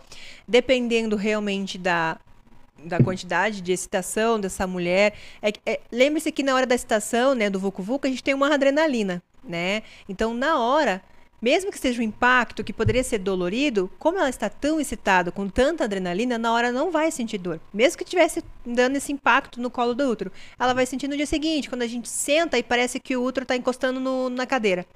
A gente fica pensando, nossa, mas por que eu nem tô de bexiga cheia, mas eu tô sentando e tá me dando uma dor na pelve. Aí a gente lembra, ah, né? Fiquei na velocidade do creu lá, ou recebendo umas, umas pancadas no colo do útero. Então, sim, lesiona de alguma maneira, mas na hora a gente acaba não sentindo por essa adrenalina, por essa, né, essa excitação que tem ali na hora. É, dependendo da posição, pode facilitar que, que entre, outras não, ou dê essa impressão de que entra, mas tem essa questão, é, lembrando que é uma média, então tem algumas mulheres que podem ser um pouco mais profundas, outras mais encurtadas, né? É, e enfim, então. Existe como? É, para o homem existe. A mulher é, olhar para o órgão do homem e ver se tem alguma coisa ali ou se é tipo igual o imperador. Tem nada. É eunuco. Ah. Mas é, não tem pinto, né? Porque é tão pequeno que é praticamente Mas olhar como? De roupa? Pode ser de sunga, né? De uma, ma- Ah. algum tipo de traje que, né? Essa questão de tamanho, a gente tem que entrar na parte de fetiche, como a gente falou. Perfeito. Quando a mulher olha, tem, tem- eu até gravei um, um, um reelzinho lá no meu Instagram que eu brinco sobre isso de tamanho. Tem os dois pensamentos, né? Ou ela vai olhar, que é 70, 80% das vezes, né? Já vai ficar super empolgada, isso já vai ser o suficiente para ela querer e afirmar psicologicamente, entrando na terapia holística, que vou sentir prazer, então é muito mais fácil realmente sentir. E tem um outro lado que já teve uma experiência negativa, com tamanho, impacto tudo mais, que fala, hum, vai me machucar, não quero. De amigas fala, pulei fora, não, amiga, eu não ia aguentar. Então tem as- os dois lados. Menor, mas tem. Então não é sempre que o grandão vai se dar bem também, porque tem gente que vai sair correndo, né? Legal. É... E eu esqueci a pergunta. É, eu ia perguntar assim, ó, se. tô, tô vendo que tu tá igual a mim. Eu aprendi que, ó, eu tenho que botar papelzinho, porque senão eu me perco facinho. Ah, minha pergunta é assim: pra mulher é mais fácil, porque o órgão masculino tá para fora. Né? O órgão feminino tá bem escondido. Aham. Existe alguma coisa no corpo da mulher, e se isso houver, pelo amor de Deus, nos explique para a comunidade masculina. Que a gente possa olhar para a mulher e falar assim: opa, essa aqui tem o. Como é que é o nome dessa parte aqui? O, Canal o- vaginal? O canal vaginal é longo e eu tenho um pênis gigante, é essa que eu quero. Existe isso? Não, não dá pra saber e nem a mulher vai saber. Entendi. Então, a melhor dica é capriche e use abuse das preliminares. Sempre. Quanto mais excitação, maior lubrificação, então facilita a penetração. Uma coisa que eu sempre gosto de explicar. Lubrificação feminina não serve só para facilitar a passagem do pênis, senão a gente substituiria sempre por um lubrificante. Ele tá ali, nosso corpo, ele é perfeito, ele tem todo um significado, tem toda uma logística, né? É, a lubrificação significa que a mulher está com desejo, ela está pronta, está excitada, então ele representa algo, né? Uma mulher que não tem lubrificação, ela pode estar com assoalho é, e essa musculatura íntima enfraquecida, é, alimentação, hormônios, enfim. Mas tu- tudo tá- tem um porquê. Se não tá daquela maneira, tem algo que a gente precisa é, te- dar uma atenção, olhar com calma e, e- e- deixar normalizado de novo, né? Então a lubrificação não é.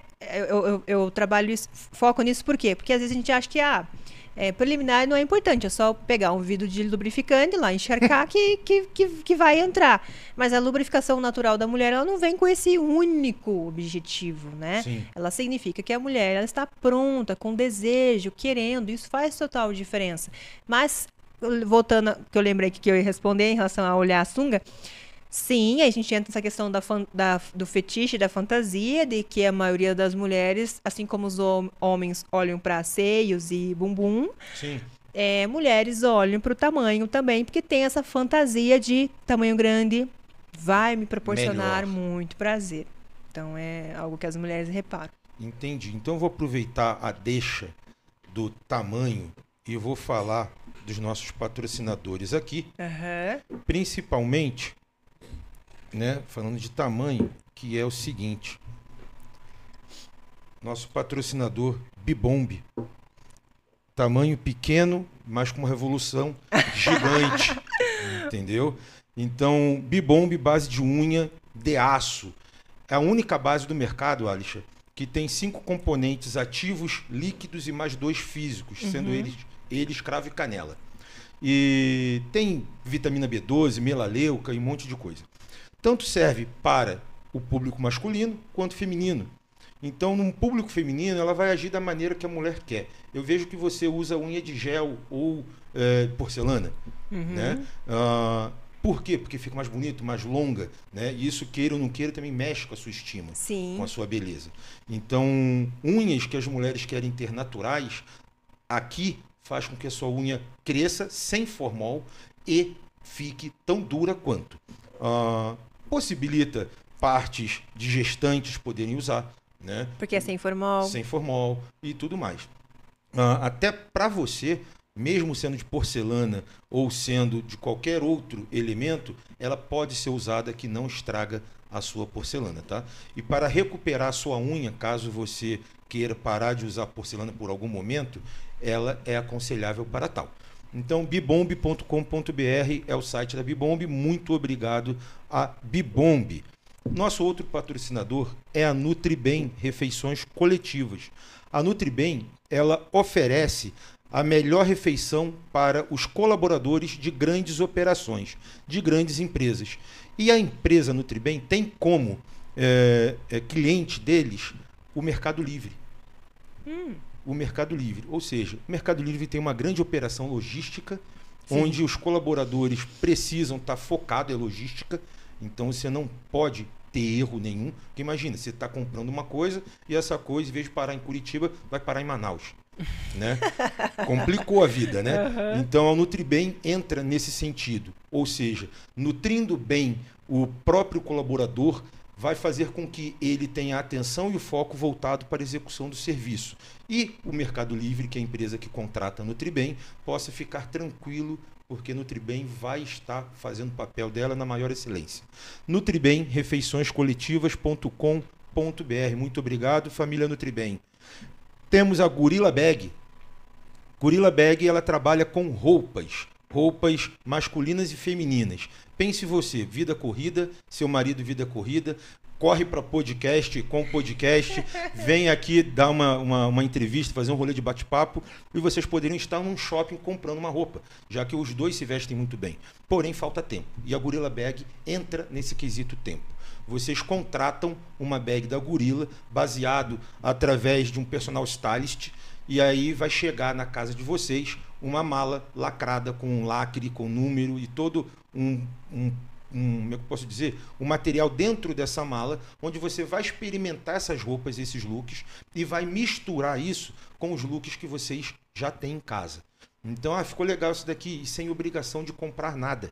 Ou seja, se comprar uma camiseta, se comprar uma calça, legal. Se não quiser comprar, legal também. Né? Então, essa é a Gorilla Bag vestindo da melhor forma as pessoas em casa. E, por último, mas não menos importante, nós temos o Salamanca Smash Burger. Então, ele está concentrado, olha aí, ó. Salamanca, vocês gostam de hambúrguer? É top, né? Ah, eu vou pedir pro Salamanca, vocês. Depois em off a gente vai trocar uma ideia aqui Tá. sobre isso dali. Não vou botar é, exposto isso na internet. Mas a gente vai fazer um bem bolado. Ah, o Salamanca, cara, é, sinceramente, é, da atualidade do que eu já comi, do meu gosto, porque o seu gosto é um, o seu é outro, né? É o melhor hambúrguer, sem sombra de dúvida. Não é porque eles estão aqui, não. É por conta do meu sócio e meu produtor que foi lá comer e falou: Imperador, a gente tem que trazer porque é bom o lanche. E aí trouxemos, eles mandaram a primeira vez, não foi propaganda, eles mandaram a primeira vez o lanche pra gente aqui, que era para eu experimentar. Eu experimentei e o que me chamou mais a atenção foi, eles estão no Bacaxeri, no Cadore, vocês conhecem? A praça de alimentação Cadore? Conhece não? Rapaz, vão lá conhecer que é válido, hein? É top. Não, mas agora já fiquei até com vontade de conhecer. É top. Chegou, é longe daqui. Bacaxiri, vocês sabem onde é que fica? O, o bairro? É longe de onde está o estúdio aqui. O lanche chega quente e o melhor de tudo, não é aquele lanche monstruoso que você não consegue nem comer, ou você vai levar a gata lá. Homem é um bicho porco. Tu vai levar o raio da gata lá para comer, pra fazer uma moral, e tu consegue se lambuzar inteiro pouco a porra do lanche. Entendeu? Não, cara, tem o tamanho certo pro tamanho da boca certa. Não é aquele lanche que também, é, sei lá, vem de cheddar, tudo zoado, tudo bagunçado. Não. O bagulho é bonito, top. É um pão maravilhoso. Esse é o Salamanca. E tá aí mostrando na tela para vocês, Salamanca Cadore, o arroba deles, tá? É, Salamanca, muito obrigado, tamo junto.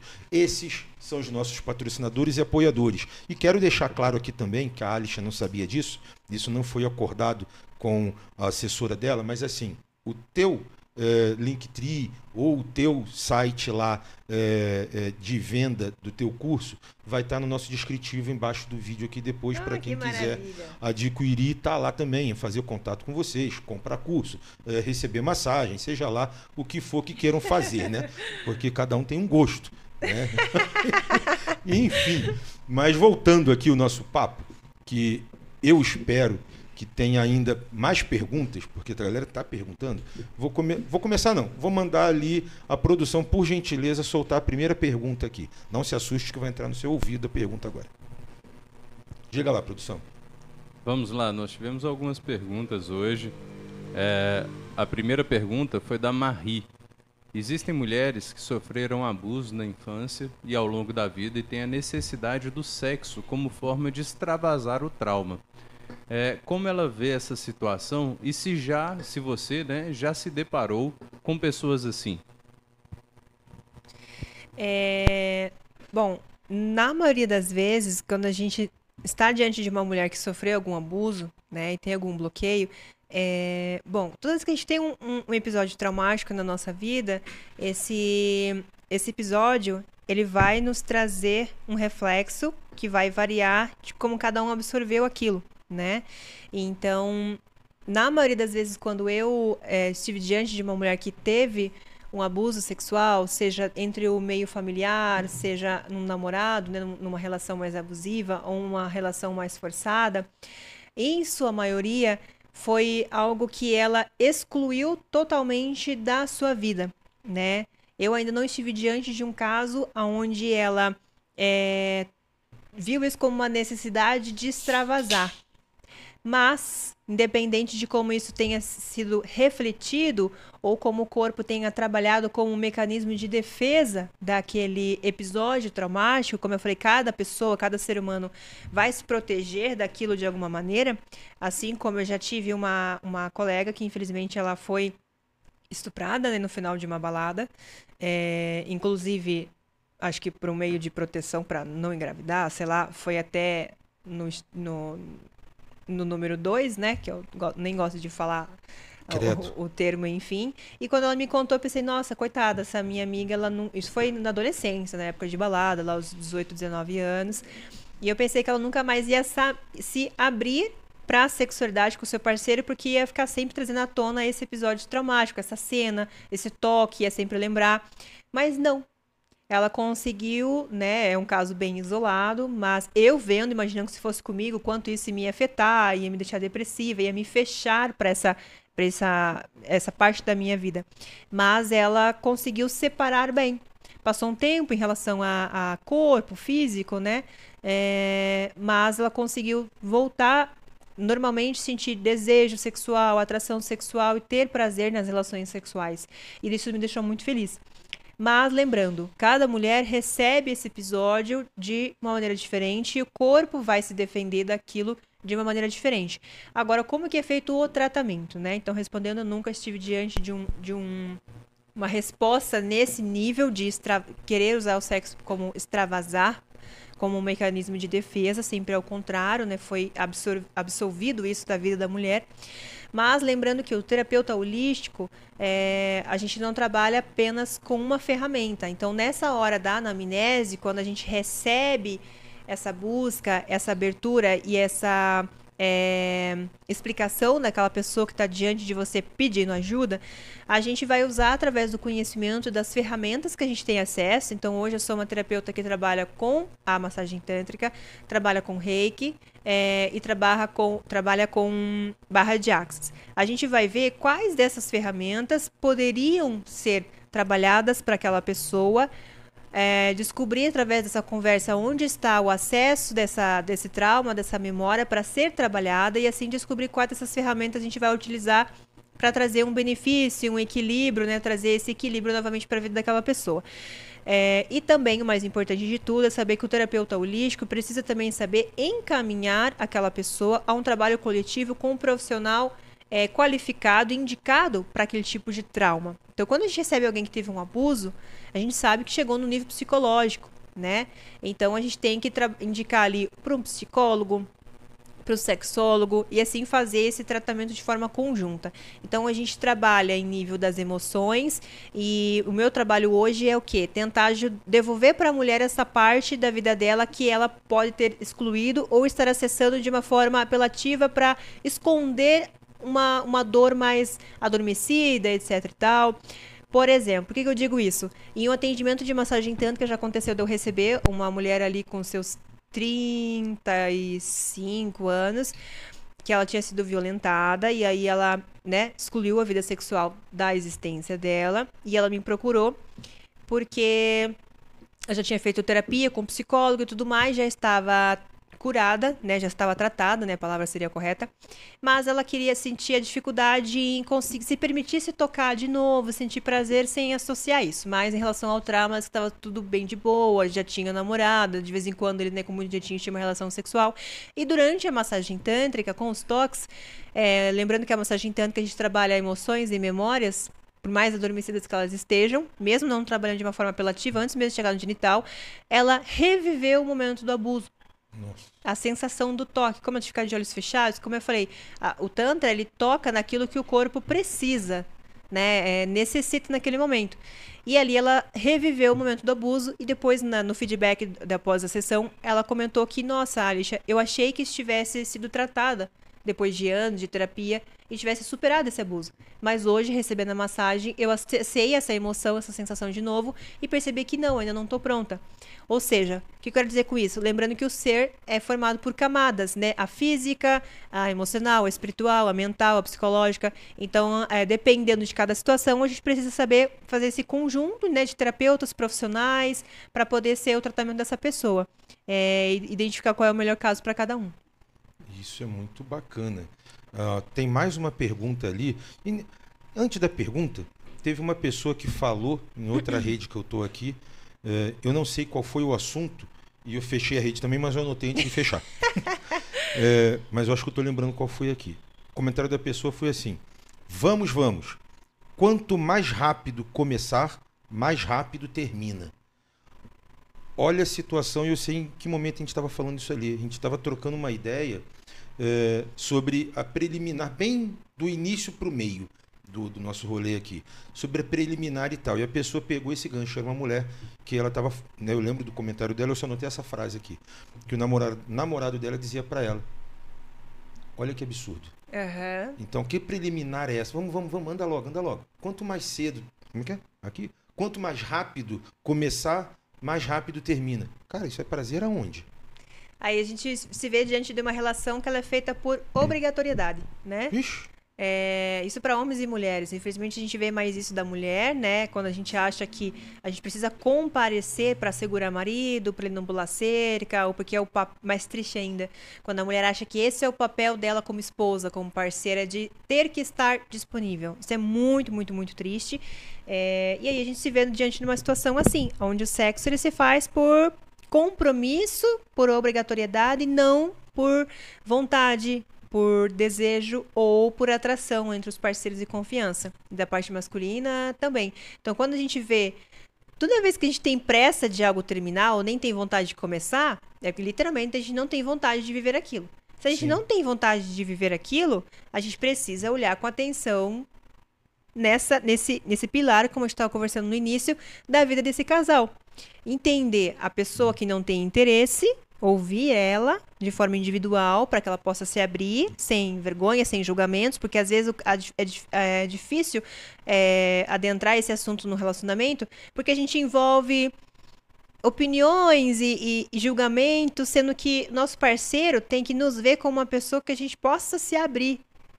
Independente, digamos, ah, ejaculação precoce. O homem tem que sentir segurança na mulher dele, que, puxa, eu vou contar pra ela que eu tô com ejaculação precoce, sem ouvir piada, sem ouvir julgamento, sem ouvir cobranças, assim como a mulher também pode, tem que chegar no parceiro dela e se sentir à vontade, se eu falar pra ele que eu não estou com interesse agora, ele não vai me julgar, não vai me criticar, não vai me cobrar.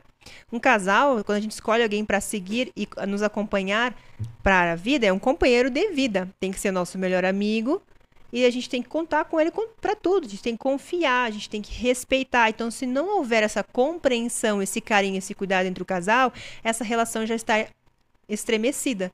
Então, a gente precisa dar atenção para não deixar chegar ao ponto do afastamento, como a gente falou, porque a falta de interesse traz o afastamento do casal, que traz as neuras, as inseguranças, e literalmente cada um começa a viver uma vida individual.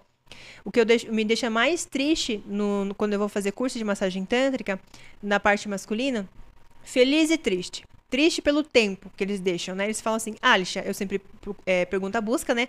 Alicia, hoje eu tô buscando a massagem tântrica, esse curso, porque infelizmente eu fui casado por X anos, temos é, X filhos, e meu relacionamento chegou ao fim porque a gente não cuidava da nossa vida sexual. Veja como é importante esse pilar. Gera divórcio. Sim. Né? Se, uma- se um casal não é feliz sexualmente, diferente de ah, um é se- assexuado, não, mas estão bem com aquilo, show. Agora, não estão bem, alguém está infeliz, precisa ser conversado, precisa estar em harmonia. Então, não estava em harmonia, terminaram. Então, agora, para não cometer esse mesmo erro que a minha parceira reclamava, que isso, que aquilo, para não cometer o mesmo erro com as outras mulheres, eu estou buscando o curso. Fico super feliz pela mudança. Mas triste porque muitos casais esperam chegar ao final e o término, o divórcio, para daí cuidar. Entendi. Eu tenho, então, só solteiro cuida da vida sexual? Sim, Por que, que um casal não cuida da vida sexual? pois é. Então, é uma reflexão, assim, bem pesada, mas importante de se fazer. Pesadíssima, de fato. Talvez porque. Eu só posso falar porque sou homem, né? É difícil de eu falar é, do outro lado, né? Com tanta propriedade. Ah, você mesmo disse, né? É, somos animais e o homem vai atrás de busca, de caçação, né? Então ele consegue aquele objetivo ali, ele caçou, pegou aquela caça, Conquistou. conquistou, né? Puxou pelo cabelo e levou Dominou, pro motel. é. Beleza, executou, largou. Acabou. Próximo final de semana, ou próxima balada, vida nova, vamos na mesma coisa. Né? Já dentro de, um- de uma relação, de um casamento, ou de um é, namorido, não interessa, até porque para mim hoje, não só na legalidade, no aspecto da lei, mas no aspecto sociológico, é, eu acho que o casamento ele está numa modernidade muito grande, né? que transcendem é, é, uma uma igreja ou um, um templo, seja ele qual for, com véu e grinalda, e terno e convites e tal, papá. Enfim, a, a vida nos trouxe a esse patamar. Mas voltando para o lado ali, o casal ele está como casal, né? Aonde tem, igual você mesmo colocou, problema financeiro, que é um dos pilares, lá dos sete pilares, né? O problema financeiro, todo dia você chega em casa não sabe, tá chegando o final do mês, pagar as contas, você não sabe se vai ter a conta para pagar o dinheiro para pagar aquela conta, sei lá, é, da luz, Uhum. né? Aí aquilo vai minando o casal. Aí, poxa, eu queria ir no mercado comprar um pedaço de carne, sei lá, um filé mignon. Não tem, tem para comprar coração. Aquilo vai minando. Aí chega a mulher quer fazer um carinho. Aí o cara tá com tanta coisa na cabeça, o cara não aceita aquele carinho. Aí entra, né? A idiotice. É grosso, é estúpido, Uhum. é, sei lá, o que, mais que o homem é. Na verdade eu sei, né? Mas eu não quero ficar aqui co- colocando. Não vou jogar contra o time, viu, galera? Ah, ah, brincadeiras à parte aí. Mas eu acho que isso vai ajudando de fato a minar, e aí entra os tabus, né? Porque realmente, como a gente falou lá no início, o sexo, até chegar a esse ponto que a gente está trocando ideia, e a gente está no início, início, início, início, início, né? De um papo do que deveria de ser mesmo, entre os casais, é, ele nem chega Uhum. a isso daqui. E aí eu acho que é onde entrou essa frase dessa pessoa. Né? Vamos, vamos. Como é que é? Tá aqui? Quanto mais Vamos. rápido começar, mais rápido termina. O cara pode estar querendo ver o futebol dele de quarta-feira. E não tá nem dando atenção. Deixando claro, eu odeio futebol, minha mulher sabe disso. Então, nossa, não, eu prefiro É, bater outro tipo de bola. Que, que é, se torna aquilo de, de, de um comprometimento que precisa ser, existir dentro de uma relação. Não é algo que realmente de- né, está acontecendo porque ambos querem, né? E é muito triste. É, e tem um, um, um comentário muito importante, brincando, que eu falo que eu também defendo a parte masculina, ajudando as mulheres a entender um pouco o que se passa na mente masculina, já que vocês homens não se abrem, É, boa. só se abrem em terapia e olhe lá. Sim. É, mas isso também traz esses dois pontos. É, primeiro, def- defendendo os homens, que a gente tem realmente essa cultura das mulheres de achar que o homem sempre tem que estar pronto com uma ereção. Então, se eu me agachei de camisola na frente dele, ele tem que ter uma ereção. Se eu dei um beijo na nuca dele tô chamando, ele tem que ter uma ereção. Ou seja, toda vez que eu buscar o meu parceiro, ele, independente de- do mundo estar acabando, ele tem que estar disponível para mim, que se ele não tiver uma ereção, tem alguma coisa errada no nosso relacionamento ou comigo. Sendo que às vezes, lembrando que o corpo tem camadas, né? O físico só corresponde àquilo que está acontecendo no emocional. Então, se ele está preocupado, poxa, teve um dia exausto, trabalho, reunião, estresse, é, tá com aperto financeiro, ou seja, está acontecendo algo que está abalando o emocional, ele não vai ter corpo físico e nem espírito mesmo para estar disponível naquele momento. Então, o homem não pode ser visto como uma máquina que tem que estar pronta o tempo todo. Tá tudo bem se ele falhar ou não ter uma ereção. Às vezes ele até, até quer tentar começar, mesmo sabendo que não está com condicionamento físico em relação, seja emocional ou realmente cansaço físico. Puxa, fiquei o dia inteiro hoje, sabe, no batente do trabalho lá, não tenho corpo, não tenho fôlego para isso. É, independente de qual seja o motivo, é, a mulher tem que ter é, essa, essa interpretação que é, ah, eu ia falar, meu, meu pensamento foi longe. O homem às vezes pode tentar começar essa relação justamente para agradar a parceiro, só que ele não consegue sustentar, porque o corpo não aguenta. Aí vem aquela, a, a, aquelas falhas na ereção. Ele tem ereção, perde meia bomba. Ereção, meia bomba, ereção, meia bomba. Então, o, tem aquela briga entre mente e corpo. Sim. O corpo quer, mas a mente não aguenta. Ou o contrário, fica ali aquela briga. Então, aí começa a ver esses episódios assim. Então, para as mulheres também entenderem que nem sempre, que a gente sempre se coloca nessa questão de, puxa, tem algo errado comigo. Na maioria, não na maioria existe uma falta de comunicação. Então não se coloque nesse lugar de puxa, eu não sou bonita, puxa, ele não sente mais atração, tesão em mim, puxa, ele tem outra, puxa, o que está acontecendo, aquela sementinha da dúvida. Então fiquem mais tranquilas e lembre que o homem também pode estar com cansaço físico, um esgotamento emocional e está tudo bem, ele não está disponível o tempo todo nesse, nesse sentido. Tá vendo? Isso é importantíssimo é, colocar também. Porque muitas das vezes né? não só dentro da minha relação ou das relações que eu já tive, ou aí sim outros amigos também, é, deixando claro que é difícil o homem conversar sobre isso, uhum. abrir a sua vida íntima para um amigo, é muito difícil, mas eu tenho alguns que fazem, ou já fizeram isso ali, é, a mulher acha que ele tem que estar presente, uhum. sempre, mesmo ela sabendo das situações dentro do matrimônio, dentro da casa. Ela acha que ela quer ele tem que estar presente.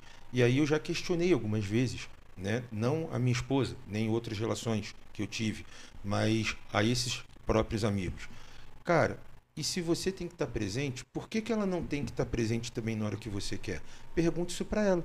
Joga a bucha para ela, porque ela vai entender o teu lado. Porque assim, ah, é uma máquina, aperta o botão, ereção. Uhum. Aperta o botão, pronto, amoleceu. Não é. E vai dar também uma, uma não só insatisfação, mas uma insegurança, eu imagino, para a companheira ou para a parceira, esse negócio de alto e baixo, meia bomba, bomba, meia Sim. bomba, bomba e tal. Por que está acontecendo? né? É, é, melhor chegar e falar logo, por mais que doa, porque a verdade, ela dói, né? Olha, não dá, não tô afim e justifique, porque somente é, deixar... isso que eu ia falar, se não tô afim. É, não, jamais. É, aí vem a comunicação, ser transparente, lembra? Você, você escolheu aquela pessoa para te acompanhar pro resto da vida, teu companheiro de vida, não teu companheiro de sua casa, né? Então a gente tem que ter essa abertura de falar para ele que tá passando, falar tipo, puxa, né, o apelidinho carinhoso lá, amor, baby, hoje eu não tive um bom dia, eu queria muito, mas acho que eu não vou, não vou conseguir. É, ou às vezes esse, esse exemplo do, do, do, parceiro que até tentou, mas aí como eu falei, o, pênis não vai obedecer e fica oscilando a ereção. Então, uma dica também, que tal tentar de outra maneira? Ah, já que ela quer tanto, um brinquedinho que não, não exige um condicionamento físico dele e agrade desde que ele esteja né? Adepto. A, a, isso, tipo, não, realmente eu gostaria, mas não consigo. Então vamos tentar outras alternativas. Entra o plug anal. Massagem tântrica, Também. poxa. Aí, ó, é sim. Massagem tântrica, vibrador, né? Manobrinhas, um oral. Se ele quer contribuir, mas só não conseguiria em relação à ereção. Ou realmente, puxa, não tô com cabeça para isso, porque aí vem a falta de comunicação, igual que a gente deu o exemplo do, do parceiro quando tem um, uma situação de ejaculação precoce, tem vergonha de falar e vira pro lado e dorme. A interpretação que ela vai ter. Ah. Né? Então, ao invés de só falar não estou afim ou não quero, justamente explicar, poxa, não tive um dia bom, queria muito, mas acho que eu não vou conseguir. Podemos deixar para amanhã? Então, essa comunicação é, precisa existir essa confiança de se abrir, sem ficar como a gente conversou, não pense na melhor resposta para ela. Só seja Sim. sincero. Sim. Porque a sinceridade, ela vai ouvir a parte dela e tudo mais, né? A gente consegue adiar também. Pra gente poder sempre entender o que acontece na cabeça dos dois lados. Qualquer coisa dentro do, do ato sexual, né? Porque Uhum. eu acho que não estou errado, não. Se eu tiver, você pode me descascar. Mas até a preliminar, que começa lá pelo horário da manhã, dado do bom dia e tudo mais, até se for acontecer à noite, né? Então, um dia inteiro de preliminar ali. é, olha só, falei da TDAH, sumiu. que merda! Ah, mas o que, que eu ia falar mesmo, cara? Olha, Me corrija se você estiver errado, pode É. me descascar. É, e tô, tô ligado, mas não tô ligado onde é que eu ia chegar.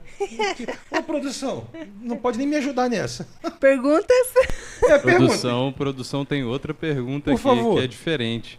Rapaz. É, na verdade, nós temos uma pergunta aqui também de uma, de uma pessoa que está participando do nosso chat, é, perguntando o seguinte: como trabalhar a sexualidade após a perda de um parceiro é, devido ao falecimento? Eita porra. Essa, é pesada. Essa, essa é é pesada. melhor do que a minha. Esquece a minha, porque eu já esqueci mesmo. Vai nessa. Então, aí a gente entra é, a parte de respeitar o processo do corpo, literalmente o luto. E principalmente na parte sexual, ah, uma coisa muito legal também que são os contratos energéticos. A gente precisa entender que a pessoa em si não está mais presente nesse plano, né, da nossa existência aqui, física, mas a sensação de pertencer ainda a ele. Então a gente tem que, né, não está mais presente, ele partiu, mas a sensação, porque não foi um término de relacionamento. Ele, infelizmente, digamos que a existência sumiu da sua vida. Então a gente tem aquela sensação de pertencimento. Eu pertenço a ele, né? De corpo e físico. é, de corpo e espírito, aliás. Então é difícil a gente se doar para outra pessoa quando a gente ainda se sente pertencente a alguém. Por mais que essa pessoa não exista, ou por mais que a gente tenha terminado o relacionamento, digamos, ah, quando um terminou e o outro não quis, a gente não tem aquela sensação de eu ainda pertenço a ele. Se eu ficar com outra pessoa, eu vou estar traindo ele, ofendendo ele. Então a gente tem que respeitar o processo do nosso luto, se dar, respeitar o seu tempo de, de, de é, processar realmente tudo isso. Então, sem pressa, se aparecer uma outra pessoa na sua vida, é, ela precisa entender o tempo que você leve para viver o seu luto, porque são relacionamentos, são relações, é algo que está muito profundo na gente. Então, se dê o tempo. Se você achar que, puxa, eu gostaria de pertencer já a outra pessoa, mas ainda não consigo sem ter esse sentimento de culpa, como se eu estivesse traindo meu parceiro, a gente entra no assunto de contratos energéticos, tá? Voltando para terapia holística. Quando a gente se separa de alguém, quando a gente casa com alguém, primeiro, vamos lá no início, quando a gente casa com alguém, a gente assina um papel, Sim, mas a gente faz juras. sim. A gente promete ser fiel, te acompanhar na saúde e na doença. Isso se tornou um contrato energético, é uma palavra solta no ar, mas ela tem poder. Sim. Você criou um contrato energético, além do papel. Quando a gente se separa de alguém, a gente só lembra de se separar no papel. No papel, eu me separei legalmente. Mas e energeticamente? Então, na terapia holística, a gente fala que existe o contrato energético. Quando a gente termina um relacionamento e não consegue seguir para outro, fala, eu não sei porquê, mas eu ainda me sinto presa. Às vezes não é nem pensando no ex, mas eu só simplesmente não consigo me permitir entrar em um outro relacionamento. É porque o meu inconsciente ainda pertence naquela jura de amor. Então, a gente tem que fazer um- uma quebra de contrato energético. Como? Buscando um terapeuta holístico, né? É como se fosse uma meditação, é um processo é, simples, por assim dizer, é emocional, de visu- uma meditação, literalmente.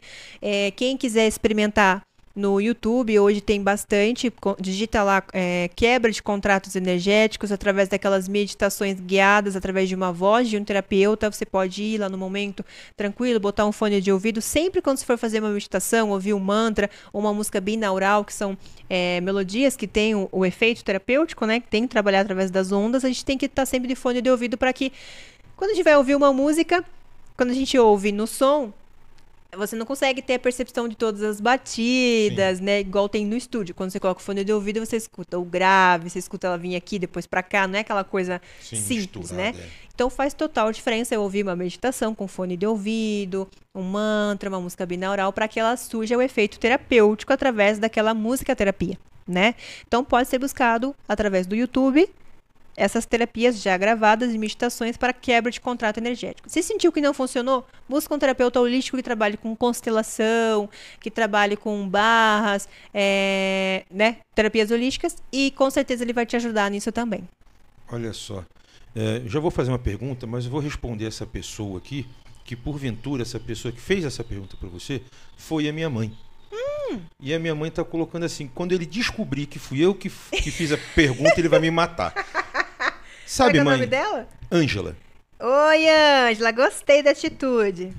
É, você vê que o podcast aqui, é, familiar, tá abrindo vários precedentes. Não, e olha só que legal. A gente tá falando um assunto polêmico, com tabu, sexo. E olha só, quantas mulheres a gente está trazendo para cá se sentindo à vontade em participar. Então nossa missão está sendo concluída. Minha mãe tem aquela idade do Chaves, 70 e todos. Entendeu? E a véia tá falando de sexo, tá falando que tá interessada em outro cara, né? E eu acho isso top. É, mas você vê as revelações. Ela ficou sabendo hoje que eu uso plug anal. Top, mãe, tá tudo junto, tudo legal. Que eu participei de suruba, É, legal. que- Que, eu brochei, legal. Que eu sou usuário, legal. Ó, várias revelações nesse, não nesse pódio, mas no podcast. Isso é top. Tô gostando, mãe, tamo junto. Então você tá querendo dar pra outra pessoa, tá tudo bem. Vamos segue o baile, porque é normal. Não é não? Seja feliz. Não, agora você falou da sua avó, eu lembrei da minha avó para mostrar como a vida sexual é importante. Como a gente acha que não é, mas ela tá ali só adormecida. E no- no- na primeira oportunidade a gente se descobre uma adolescente. A minha avó, eu não faço a mínima ideia de qual é a idade dela, mas acho que é essa de 70 e poucos aí também. É, a minha avó só teve, pelo que eu saiba, né, o meu avô, ele Uma faleceu. Não, o último, né, foi o meu avô, né, faleceu e são, se eu tenho 31, a minha avó tá viúva há no mínimo uns 29 anos, né? E então é uma pessoa que desde então sempre ficou literalmente viúva, sozinha, sem ninguém. E todo mundo começa a tratar, ah, é vó, vó, vó. Tipo, vó não tem mais vida sexual, né? Vó não namora, vó não ama. tipo, é minha avó, né? Então Sim. a gente esquece de pensar que, poxa, todo mundo gostaria de ter um companheiro de vida. Às vezes nem amoroso, mas tipo, né? Pra compartilhar, ou às vezes alguém gostaria de ter um, um companheiro amoroso. E nunca esse assunto surge para as nossas avós, nossas mães, né? A gente sempre olha como mães. Mas mães transam, mães se apaixonam, mães têm desejo, mães têm que ter um companheiro, um novo parceiro, enfim. E pouquinho tempo atrás, ela é, conheceu uma, uma pessoa na horta comunitária do bairro, Eita lasqueira. na horta, Com todo respeito, pegou na mandioca. na Ah, horta. louco. E, e, né, de papo vai, papo vem, né? O, o, o outro coroa, né? Acho que foram pro, pro motelzinho no centro, foram pros finalmente, ela contou, foi pros finalmente, etc e tal. Olha só, é, é, não só os jovens, mas os, os velhos também usem preservativo, por favor. Com certeza. Importantíssimo, né, gente. nessa idade, né, enfim. Aí é, foram pros finalmente, minha avó se apaixonou.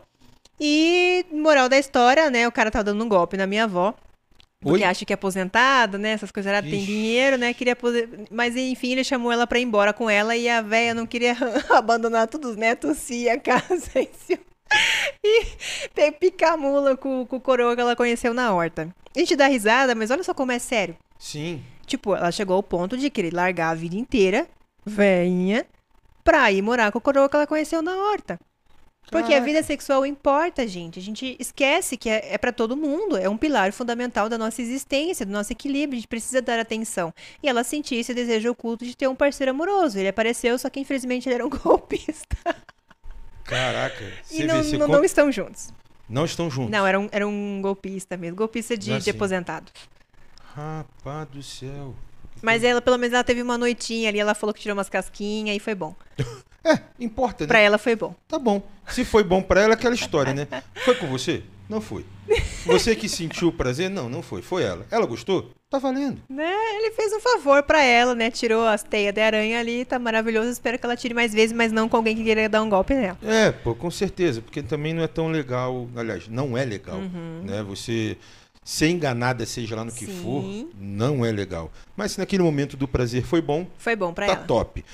Vamos lá numa pergunta aqui. Você estava falando e você falou durante muito tempo sobre orgasmo. Masculino, feminino, usou o exemplo da garrafa d'água. Né? Eu acho muito legal. Então, deixa eu fazer algumas perguntas emendadas uma na outra. Vamos lá. Orgasmo feminino, aonde a mulher se treme inteira. Isso é orgasmo ou não? É apenas uma reação do corpo? Vamos começar a entender o que é orgasmo, seja para homem ou para mulher, tá? Top. Orgasmo. Orgasmo é o momento onde eu tenho pico e a sensação máxima extrema do meu prazer. A duração varia, isso é muito legal. Eu gravei até um, um vídeo pro meu canal falando sobre isso, né? Escalas de orgasmos. É, ele pode durar 3 segundos, 6 segundos, emendar um no outro durar um minuto, igual lá na entrevista durar 50 minutos, independente do tempo de duração e da intensidade. Esse disparo, esse pico do seu prazer que você alcança, ele é um orgasmo. Tá? E aí que vem a, a confusão um pouco. Então, o orgasmo, mulher, tá gostoso, tá gostoso, tá gostoso. De repente eu senti que veio algo muito mais forte e em sequência ele diminui, porque, como a gente explicou, o orgasmo ele é um disparo, ele dura segundos, é uma montanha russa, literalmente, de prazer. Você vai das preliminares, no estímulo, vai ficando gostoso, vai aquecendo, aquecendo, aquecendo, você chega ao orgasmo, que é o topo da montanha, e começa a queda. Aí o Tantra ele ajuda o quê? Essa queda não ser brusca, de 0 a 10, 10 é orgasmo, pra quê? Do 10, que é orgasmo, você não despencar pro nível 0 e ter que começar tudo de novo, ou não quero mais, acabou, tá bom pra mim. A gente quer, no, no, no Tantra, tentar trazer essa, essa escala ali pro nível 5, no mínimo, pra chegar mais próximo do 10 de novo. Então a gente fica brincando assim com uma montanha russa, por isso que é possível no Tantra emendar outros orgasmos. Agora, é muito importante saber que o orgasmo, ele é independente da ejaculação.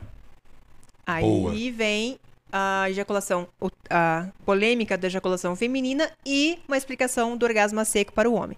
Então, o orgasmo é a minha sensação máxima extrema do meu pico de orgasmo. Quando eu, eu chego lá ao extremo do meu prazer. Consequentemente, em trabalho do funcionamento, da anatomia do meu corpo, né, do homem, etc e tal, quando acontece isso, em relação ao intuito de reprodução, o corpo masculino entende que ele precisa expelir junto com o líquido de lubrificação, o líquido seminal, que é para perpetuar a espécie, e aí vem a ejaculação. A ejaculação, então, acontece sem orgasmo? Não, porque para o corpo entender que é hora dele expelir isso, precisa ter um orgasmo. Agora, o orgasmo precisa sempre ser acompanhado de uma ejaculação? Não. Então, o homem na massagem tântrica acontece mais na massagem tântrica do que na relação sexual tradicional. Por quê? Por, por aquilo que a gente falou do estímulo, que a energia sai da xícara de café aqui ao genital e toma uma proporção do corpo todo. Então, ela vem em nível potencial energético muito maior.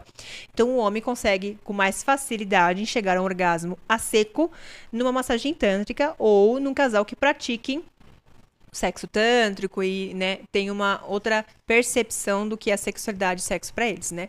Então, ele pode chegar a um orgasmo a seco, que é literalmente o orgasmo sem a ejaculação. Você que é homem provavelmente vai concordar comigo. Quando você Não sei. Não, quando- bom, eu uso plug anal, devo concordar. Manda ver. Quando você sente, tem um orgasmo ejaculatório, é, e na teoria e na terapia tântrica, a gente fala que o quê? Através da sua ejaculação ejaculatória, né?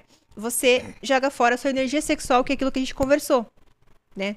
Então, é algo cansativo pro corpo. Literalmente, você jogou toda aquela energia que tava te deixando com a ereção e com a excitação ali embora, né? Consequentemente, traz aquela sensação de dever cumprido, aquele cansaço, aquele cansaço físico gostosinho depois da relação, que na- naturalmente vem aquele repouso para recuperar as energias. Sim. Normalmente, na maioria das vezes, é essa sensação que tem com a ejaculação. É um processo, digamos que cansativo para o corpo masculino. Sim, Não dá uma sensação assim? Estou, estou errada, na maioria das vezes Não. se sente. sim. Dá essa vontadezinha de relaxar e recuperar Sim. as energias, né? Vem aquele soninho. Que Isso. não é pra você dormir à noite, mas vem aquele ficar, cochilo. né? Isso, né? Aquele para recuperar a energia gasta, porque você mandou essa energia que você trabalhou o tempo todo embora. Não, não ficou mais ali. É, então, é, Ah, ah, foi a tua vez. foi a minha vez da explicação. É, da, da- do- Ah, tá. Daí, quando o homem não manda embora, não tem um ejaculatório só a seco, essa energia permanece dentro dele, facilitando ele emendar um outro orgasmo que pode ser ejaculatório ou outro orgasmo a seco, e assim se torna um orgasmo sucessivo, que a gente brinca, que é uma mistura de tipos de orgasmo na mesma experiência, né? Seja massagem, seja relação com a parceira ou parceiro, né? Por isso que a gente fala que é sucessivos ou múltiplos, que é mais que um na mesma relação, né? Então, esse explicando o que é um orgasmo a seco para o homem. E agora explicando então, já falando, explicando sobre isso, é, ejaculação feminina. Então, quando a gente aprendeu que para chegar ao orgasmo é a sensação do clímax, do ápice do meu prazer, não precisa vir nada acompanhado, sei que chegar ao orgasmo é chegar ao orgasmo, é a sensação. E aí a gente vem explicar para as mulheres que não, não precisa, assim como nem o homem precisa sair algo, só sai porque ele tem que perpetuar. Então o homem, ele planta a semente, a mulher colhe. Sim. Se a gente tem essa teoria de que o homem tem o líquido seminal, ele tem que expelir algo, eu só recolho, por que, que teria que sair algo de mim? Eu não tenho líquido seminal. Então, isso é uma, uma, uma explicação que eu tento explicar para as mulheres que necessariamente não precisa sair nada de mim para eu ter um orgasmo. Porque, infelizmente, tem muitas mulheres que têm a sensação do orgasmo, mas ficam na dúvida porque não saiu nada. Mas necessariamente não tem que sair. Aí tem duas possibilidades diferentes. É, logo aqui na entradinha da, da- do canal vaginal, a gente tem aqui as glândulas de Bertolini e tudo mais, que são responsáveis pela nossa lubrificação. A quantidade dessa lubrificação pode variar de mulher para mulher, mas sempre ali é uma colherzinha de chá. Às vezes, para uma mulher pode ser uma colherzinha de café, menorzinha, aquela de adoçar o cafezinho lá. E para algumas mulheres pode ser aquela colher de chá, de sobremesa, que é um pouquinho maior. Jamais aquela colher de mexer doce, aquela colher de pau. Nem a pau. Entendi. né? Nem a pau. Entendeu? A maior piroca do mundo não vai fazer isso. Não. Então, ou seja, a mulher que tem a possibilidade de lubrificar uma colher de chá vai ser o suficiente para fazer aquela pocinha no lençol, para você se sentir bem úmida, né? Algumas mulheres têm essa lubrificação um pouco mais gelatinosa.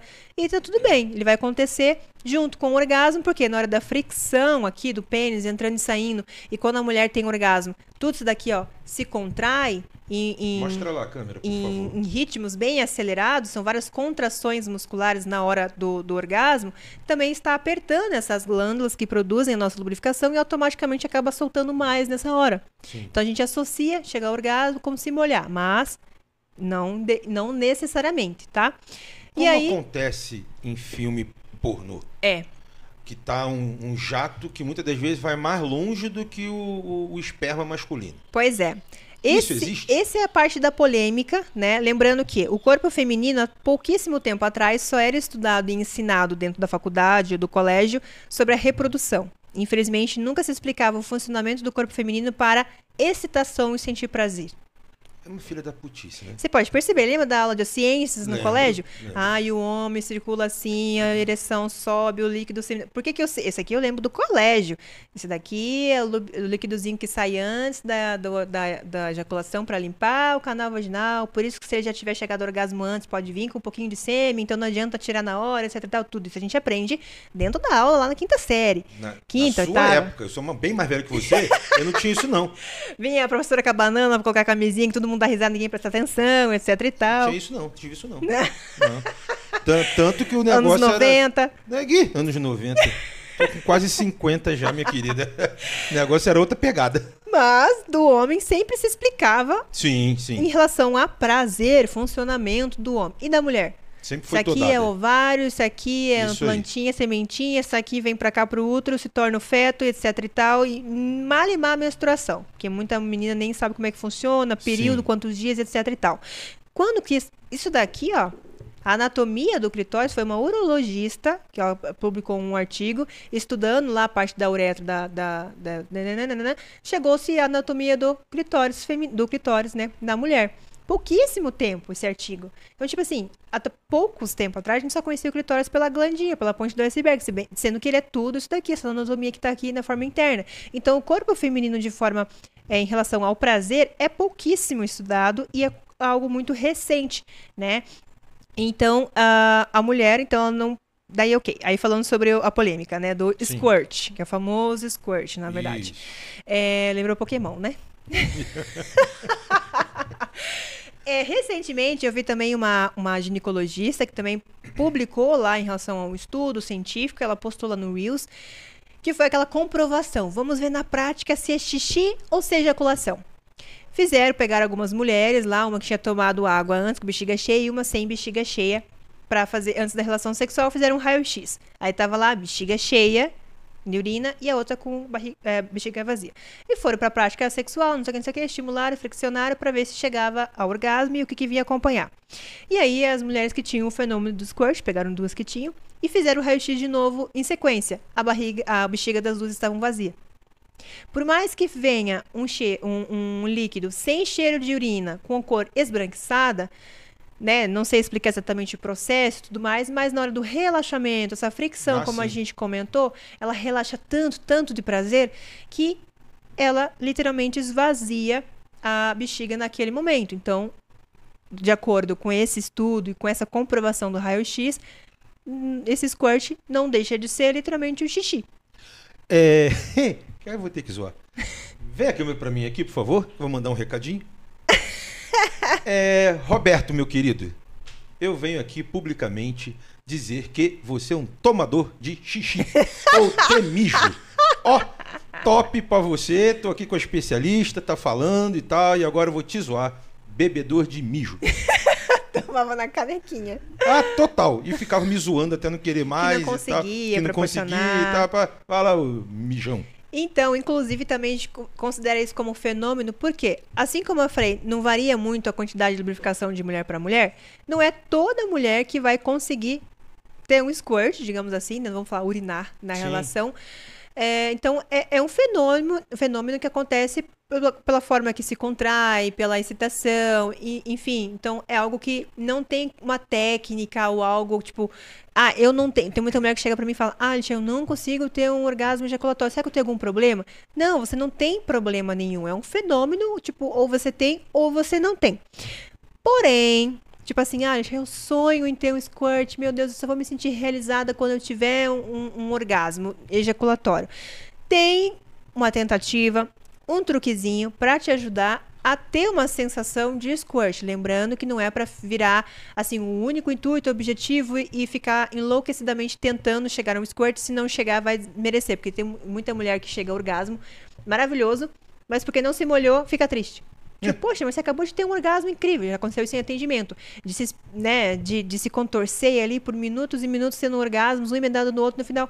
Ai, Alexandre, mas eu não gozei. Hum. Aí eu, tipo, mas e tudo isso que você sentiu? Porque ela queria o ejaculatório. Entendi. Então ela desmerece tudo diferente daquilo que ela sente. Esse tá o perigo também. Que esse é o orgasmo seco. Hum, né? Na mulher, naturalmente, seria só o a seco, porque não sim. precisa sair nada, né? Sim, Mas sim.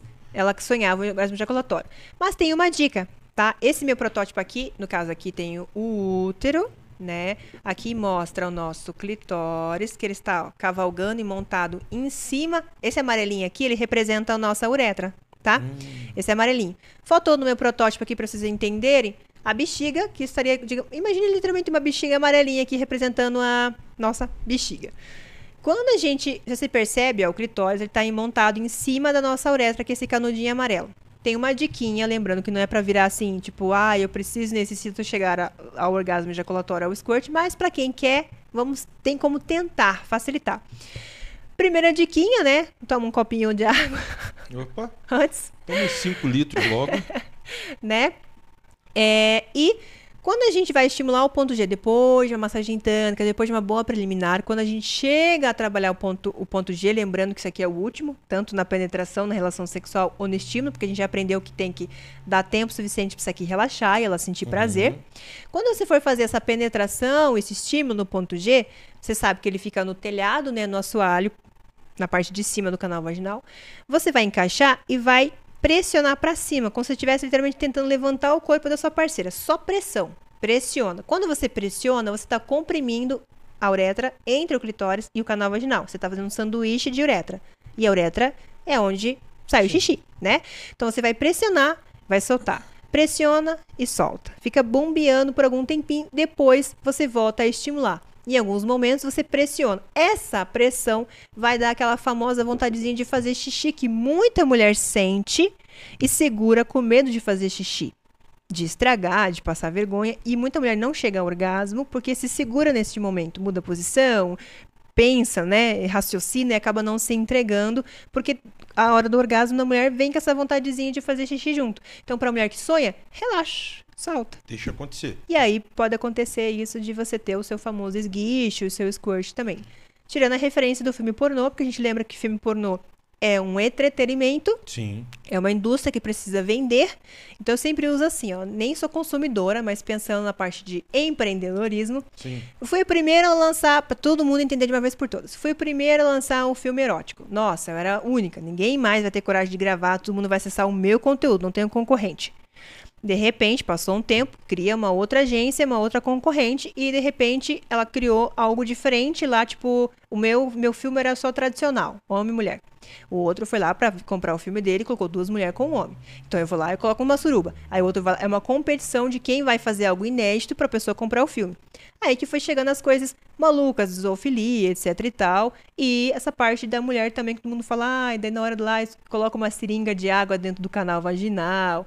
E daí falaram isso também, pra na hora do. Quando ele tira o pênis, daí a mulher esguiche, é, escorre, não sei o quê, porque ou é o orgasmo do homem que, que largou lá dentro. E aí, Sim. quando ele tirou, escorreu, ou foi colocado, porque aquilo Sim. não existe, nem não tem muco, quantidade de muco uterino, uterino suficiente para na hora que tirar a penetração escorrer daquele jeito. Então começa a ser inventado coisas para o entretenimento, chamar a atenção e vender mais. Então não acreditem em tudo que vocês veem na, na, na indústria pornográfica, porque é um filme, precisa fazer vender, e para fazer vender precisa chamar a, tua- a sua atenção. Eu adorei a sua explicação em relação à dica que você deu ali. É, você pode me emprestar novamente Sim. seu simulacro? Ah, olha só o que, que eu vejo muito em filme pornô, que é um conteúdo que eu adoro. mas amo de paixão, não sei porquê, mas eu gosto. Mas enfim, é, essa peça aqui, é, a Ione, ela está em mim, lá embaixo e tudo mais. O que, que eu vejo as atrizes pornô fazendo que, que rola o squirt? Elas pegam os dois dedos, dois dedos ou dois dedos, há a penetração aqui dentro e dá para ver no filme que elas puxam. Não, gente, é pequenininho, meus dois dedos são diferente do meu pinto, são grossos. Então elas enfiam dentro e elas Pressionam. pressionam para cima. cima, puxam para cima e faz exatamente o que você falou. Várias vezes a um ponto do movimento fica e quando elas tiram, elas tiram numa pressão como se fosse estourar uma garrafa de champanhe. E aí há o squirt. Então, gostei da tua da tua da tua dica ali, porque eu acho que você deu a dica para um monte de atriz pornô. E você deve estar milionária por conta disso. Porque Gostaria, gostaria. ah, certeza. é, e isso é algo que realmente eu já vi. Né? Hoje não mais porque sou comprometido. Mas na minha época de solteiro, eu vi muita mulher. Né? Não sou nenhum galinha, mas né? enfim, estava na pista para negócio mesmo. Então, muita mulher com essa situação. Que não estava feliz e queria, que queria, e aí jogava a responsabilidade para mim, porque queria, e eu já não aguentava mais, eu tava já no osso e não tinha jeito. E eu me senti até mal, falei, cara, eu não sei o que eu tô fazendo. Eu tô fazendo a mesma coisa, que é legal, todas as outras me deram feedback bacana, e essa não tá rolando. É. Essa é a parte delicada, como a gente se, torna uma obsessão. Eu quero tanto aquilo que só aquilo vai me satisfazer, gerando essa cobrança, essa, né, essa raiva da mulher também, e, por outro lado, o homem, essa, essa cobrança, essa pressão. Isso existe dos dois lados. O homem que quer proporcionar isso para a mulher e a mulher que não consegue, meio que troca, porque para alimentar ali o ego, a autoestima dele, ele tem que ter a sensação que consegue proporcionar isso para ela. E também na minha adolescência, na, na fase que a gente mais descobre o auto, né, autoconhecimento Sim. sexual ali, também já ouvi muito isso de, de quando você conhece um carinha novo, ele vai lá e falar, ah, é- é, com a minha ex eu fazia ela ter um squirt. Tipo, como se fosse um ponto positivo no currículo dele de bom de cama Ah, que legal. né? Tipo, daí a gente ficava tipo, ah, Então é, é usado isso realmente como eu sou bom de cama, com a minha ex eu fazia ela ter o squirt, não sei o que. Às vezes eu ouço assim nos atendimentos também, é, quando- nos cursos e tudo mais. É, não, é, com a minha parceira eu consigo fazer ela ter dois squirts, não sei o que. Ela sempre tem squirt. Eu fico tipo, tá, mas independente, tipo, não é isso que define a intensidade do, do orgasmo. É uma consequência e é só um xixi. É só o mijo. É só um xixi. É só o Não xixi. faz falta. Produção, diga lá, produção. Alicia, quando você decidiu montar o seu curso, né, assim como todo tipo de mercado, a gente estuda quem são os públicos-alvos, né? Aham. E a gente sabe que tem diferentes perfis e subcategorias de cada coisa.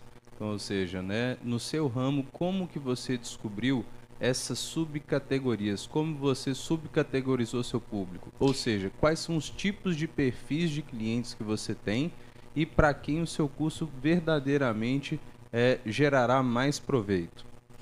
Então, tudo começou, né, lá pelo canal do YouTube, onde eu gravei as videoaulas de técnicas ma- masculinas e femininas. E a gente viu que a diferença de visualização é gigantesca. Então, se você abrir o vídeo de como fazer a massagem no homem, é, acho que o meu vídeo está batendo, não sei atualmente, mas digamos lá, uns 3 milhões de visualizações. Enquanto como fazer a massagem na mulher tá com um milhão e meio. Hum. Tipo, aí você fala, opa, por quê? É, primeiro que o conteúdo sobre isso que os homens querem acessar é assistir. Ele não quer aprender. Porque o homem tem essa cultura de que ele já nasce sabendo e se se garante no tamanho do pênis ou se ele sabe fazer uma posição diferente, ele é bom de cama. ele não vai aprender nada, principalmente com uma mulher, né? Então o homem ele gosta de assistir, de conhecer, experimentar, mas não muito de aprender. Essa é a cultura masculina. Já a mulher, ela é sempre muito interessada em aprender, tanto que você for ver esses os cursos que tem encontros, é sempre mulheres dominando o curso ali. Ah, curso de como aprender a usar brinquedinhos eróticos, só tem mulher na turma. Curso de como satisfazer o homem, só tem mulher. Curso de massagem tântrica feminina, é masculina. Vende muito mais do que a masculina. Porque a mulher, ela sempre está indo atrás de cursos e eventos e palestras com a intenção de como satisfazer o meu parceiro.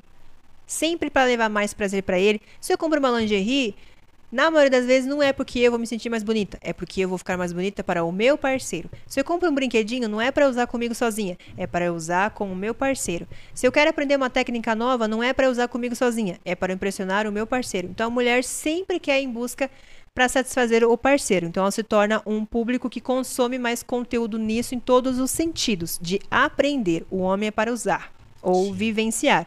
Tanto que atendimento presencial, meu público dominante é masculino, porque o homem se permite mais, tem essa cultura de, de ir em casa de massagem, de ter experiência, de ter fetiche, falar isso abertamente e viver a experiência que ele tem desejo de experimentar. Então ele tem coragem de ir lá e agendar uma experiência de massagem tântrica. A e a mulher esposa sabe? depende Da relação, né? da A maioria sabe? a maioria não. Não compreende, Eles, porque né? eles. Primeiro, porque eles sempre vão lá com, tipo. Visualizando como uma experiência erótica. E alguns até. Alguns comentam, puxa, tô me sentindo culpado de estar aqui porque tá parecendo traição. Quando você tá diante de um profissional, a gente explica. Não, tudo mais, isso aqui é autoconhecimento, você vai levar coisas para dentro do seu relacionamento, vai é, levando, esse levando esse assunto para dentro do seu relacionamento para você conseguir fazer abertura para trazer ela também, porque o Tantra só funciona quando ambos têm acesso ao conteúdo, não só você. Então a gente trabalha aqui, todo homem que entra na terapia comigo, eu sempre tento plantar uma sementinha para em algum momento ele levar isso para ela e no certo, no, no momento certo trazer ela para a experiência também. Mas a maioria quando chega lá é com essa, insegurança ou, né, ou com essa visão de, de não, não ser algo terapêutico, de ser uma massagem erótica onde eu estou indo sentir prazer Sim. né? Já a mulher, ela tá despertando esse interesse, tanto que ela acessa esse conteúdo hoje na internet para aprender, tanto que tem, né, várias milhões de visualizações no meu vídeo de massagem tântrica no YouTube. Como é que é esse vídeo aí? O nome dele, como é que tá? É, no canal da Aisha tem ali a Sim. playlist sobre videoaulas. Vídeo aulas na playlist. Isso. Deixa eu procurar aqui que tá jogando na tela da galera aí. Então. Tu lembra o nome da playlist ali, não? Tem um monte aqui. Eu sou um pouco organizada em playlist, então é para ter ali, tipo, videoaulas, acho que em colunas, né, na vertical, um vídeo embaixo do outro, se eu não me engano, ali Vamos sobre... aprender sobre o prazer. Comece do básico. Vídeo aulas. Aprenda técnicas tântricas. Daí Sexy Shop aqui também. Ah. Apareceu uma coisa aqui na frente. Eita lá já. E aí, Mas é na- que tava aqui. Na, na aula prática, na prome- às vezes eu coloco o, vídeo, o título de vídeo aulas, né? De manobras tanques parte 1, parte 2. Isso. Isso. Tem aqui São realmente. esses aí. Pra ver em, Tá em ordem é na, na capa, né? Do, do canal, não dentro dos vídeos upados. 1 milhão 587 mil 127 visualizações. Parte 3, parte 2, Parte 1, parte 1 feminino. feminino. E o masculino? Ah, boa pergunta agora. Tem que achar aqui. Tá Masculino, episódio 1. Vamos olhar aqui. Oh, Laia. Oh, yes, baby. 3 milhões 916 mil 980 visualizações. A diferença é gritante, né? Desculpa, mas cambada de punheteiro, né? não, não. Ah, aqui é cá.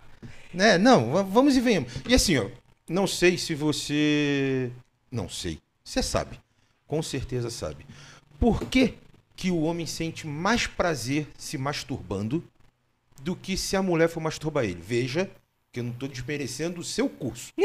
Pense que nenhum fez o seu curso Aham. ainda. Ou seja, eu não fiz. Eu sinto baita de um prazer comigo me masturbando. A gente tem que imaginar o cenário. Quando o homem tá se tocando, na maioria das vezes ele não tá imaginando, ele tá assistindo. Tô errada? Hum, no meu caso específico, eu fujo a qualquer regra. Eu fui, eu uso plug anal e falo abertamente isso aqui. Já fica aí. Mas quando o homem vai ter esse momento solo, né? Vai se Sim. tocar, vai se masturbar. Ele está, na maioria das vezes, assistindo um filme ou vendo algumas fotos. Hum, Raramente está na cama de olhinhos fechados imaginando alguma coisa. O quê? Sou eu. Com exceção da, da, da exceção? Sou eu. Sou eu. Cara, eu vejo filme pornô. Não é pra ficar tocando punheta, pra nada. Eu vejo filme pornô, é, não sei por quê. Mas é isso eu que eu ia vejo. perguntar, tipo, o- Eu, eu vejo. porque, Porque, vocês que é fã, né? É, Então, eu sou fã, eu gosto de ver. é literalmente um sessão da tarde pra você? É, eu vejo. Ah, quer ver, ó, sem zoeira, ninguém vai, ninguém vai entender isso. Mas a- a- o Facebook, né? É, tem vários videozinhos lá, não tô falando de pornô. Vários videozinhos ali que dão aquelas é, sensações de prazeres, né? Porque são bolinhas caindo e tal, não sei o que. Então eu vejo esse tipo de vídeo para dormir. Ponto, sou velho. Daí agora, ah, vou ver um Netflix. Tá, vejo também. Mas, cara, se eu tiver a chance de ver um filme pornô, eu vejo filme pornô, só que eu tenho que ver sozinho com minha esposa. Aí minha esposa, ela tem uma outra pegada. Se ela ver filme pornô junto comigo, ela quer fazer uma parada. E eu não quero fazer a parada, eu quero ver o filme pornô, como se eu estivesse vendo uma sessão da tarde. Esse, esse é a novidade. Aí, tá vendo? Eu fujo às regras. eu fujo. É, e respondendo a pergunta, tirando a exceção Tirando da, da, da maioria, exceção. que vê como uma sessão da tarde, então a gente tem que imaginar o cenário como um todo. Então, na maioria, é, ele está assistindo alguma coisa. Então, quando ele está assistindo, lembrando que né, um, um- um filme pornográfico, ele é um entretenimento, são atores e tem um script. Uma coisa bem legal, qual é a série da Netflix que super bombou, que é brasileira, Ah, das verdades secretas lá? Uhum. que, né, trouxe bem, trouxe BDSM, trouxe muitas cenas quentes, calientes, de mulher com mulher, homem com homem, blá, blá, blá. Então, tipo, tava, tava super em alta. E aí teve uma matéria falando sobre as cenas calientes, né, de pega ela pela cintura, coloca em cima da mesa, deita ela aqui, joga pra cá, pega pelo braço, coloca lá. E aí foi uma, uma, uma, uma profissional, que acho que era uma professora de polidense, de chardance, ou seja, de dança sensual, que era coreogra... A coreogra... Oxi, Másia. Coreografada. Não, ela era coreógrafa. Ela era coreógrafa da cena. Então, ela explicou, é tudo uma coreografia, é um passo a passo. Ele pega, pega aqui, puxa pelo bumbum aqui, nessa hora ele puxa o cabelo assim, empinado assim, olhando pra lá, pra ser algo envolvente. Então, lembrando que o filme é um entretenimento, também teve uma coreografia. A mulher gritando que nem louca, ela não tá gritando que nem louca com prazer, ela tá gritando que nem louca porque tem que Sim, passar a imagem que ela tá a sentindo indústria prazer. está pedindo. Exatamente. Então, é um filme, não é real.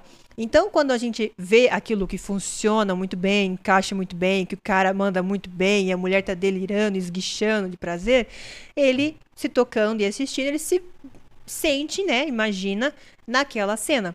Então, se torna muito prazeroso, porque ele tá no controle, nada dá errado. Quando a gente tá sozinho, a gente não tem as bagagens emocionais que a gente fala dentro da terapia que a gente tem quando está alguém. Quando você tá assistindo um filme, não tem ninguém que vai te julgar, em tempo de direção, quanto você vai durar na cama, quantas posições você está fazendo. Porque alguém está fazendo por você. Você está só assistindo com a sensação como se fosse você, mandando super.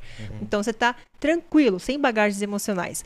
Agora, quando você está com alguém no vamos ver na realidade, tem uma mulher com opinião própria, não é um robô, não é uma boneca inflável, ela vai reclamar. Ela vai pedir, ela vai cobrar. Ou às vezes, tipo, eu brinco, né? Quando você tá querendo muito levar alguém pra cama, esse dia chega. Ah, broxou. né? Ou seja, você, tipo, poxa, essa mulher é muito bonita, né? Tipo, tem muita atração. Às vezes gera aquela, tipo, e agora? Por onde eu começo? Então a gente chama que são as bagagens emocionais. Essa cobrança de fazer bem feito, que o homem tem, né? De conduzir, de mandar bem, de sustentar por muito tempo, de fazer posições mirabolantes. Então, tem as bagagens emocionais. Então ele não tá 100% curtindo, ah, é maravilhoso. Ele tá raciocinando, ele tá pensando, é quase um algo lógico, que ele tem que pensar no próximo minuto, ele tem que se controlar. Daí bem na hora que ele tá mandando bem, a mulher pega no controle e assume e, né, tipo, aumenta a velocidade bem na hora que ele quer durar mais e a mulher tá quase fazendo ele chegar na hora. Então tem, tem várias situações, ao meu ver, né, pelo que eu ouço em vivências de atendimento e conversando com outros homens, ou psicólogos, ou sexólogos ouvindo, é, seria essa justificativa se for mais gostoso sozinho do que acompanhado. Entendi, entendi. É, eu tenho que fazer uma pergunta, né? Tem algumas perguntas aqui para fazer. Você puxou ali agora de sustentação, né, do pênis. É, existe uma técnica, não sei se é assim que se fala, se não for, tu me corrija, por favor. É, pompoarismo né? Onde vai exercitar aquela parte musculatura que... íntima. Isso, feminina, né? Para o masculino, existe alguma é, algo similar ao pompoarismo? Existe, não é tão comentado, não é tão trabalhado. Paralelepípedo mas... na piroca amarrado numa corda. Quase. Tá de sacanagem. sério? Eu tô zoando, é sério? Então vamos entender o feminino como funciona para ver o masculino. Tudo é muito parecido, tá? Como que é o pompoarismo para mulher? A gente começa com os, uh, os, exercícios de aperta e solta, contrai e solta para exercitar e você contra dominar o quanto você consegue apertar isso daqui. Lembrando que o pompoarismo não é só para aprender a chupitar, jogar bolinha longe, dar mais prazer pro parceiro. né, para fumar charuto, Isso. não é para essas coisas não. Traz muita saúde para sustentar o peso dos órgãos que estão aqui em cima, etc e tal, né?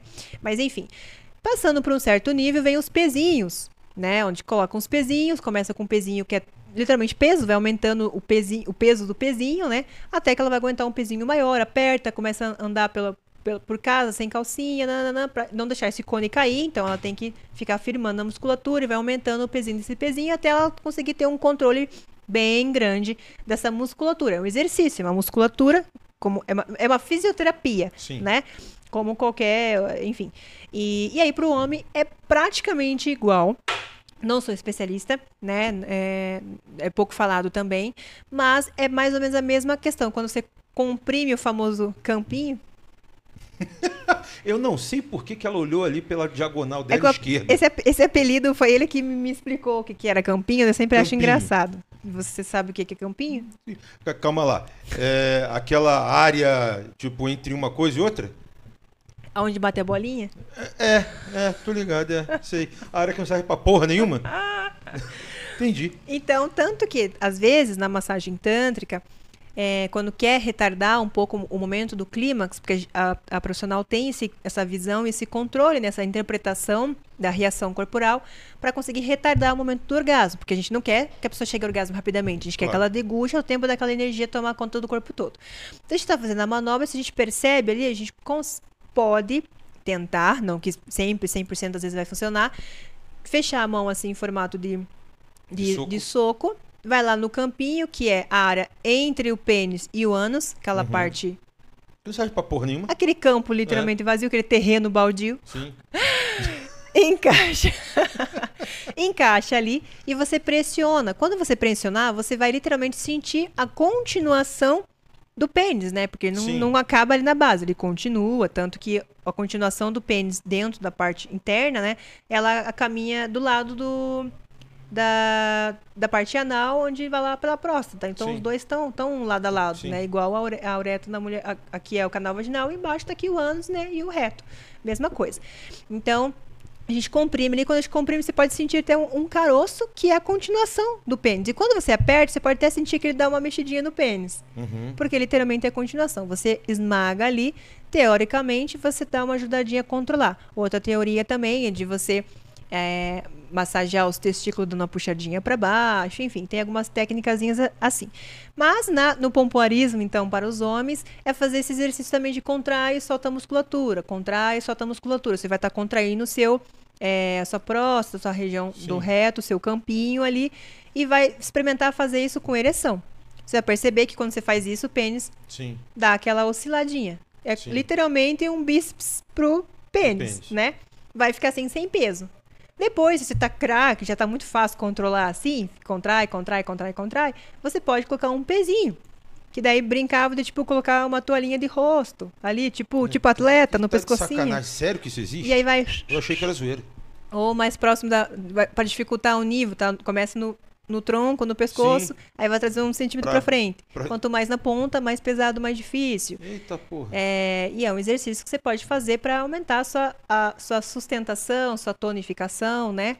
Para deixar é, melhor- melhorar a qualidade da sua ereção. Porque às vezes a gente pode falar, ah, o meu parceiro não tem ereção. Ele tem. Ele tá lá com tudo que ele pode. Só que a qualidade não é boa, que a gente brinca que é o meia bomba. Ele- me- mais que aquilo ele não passa.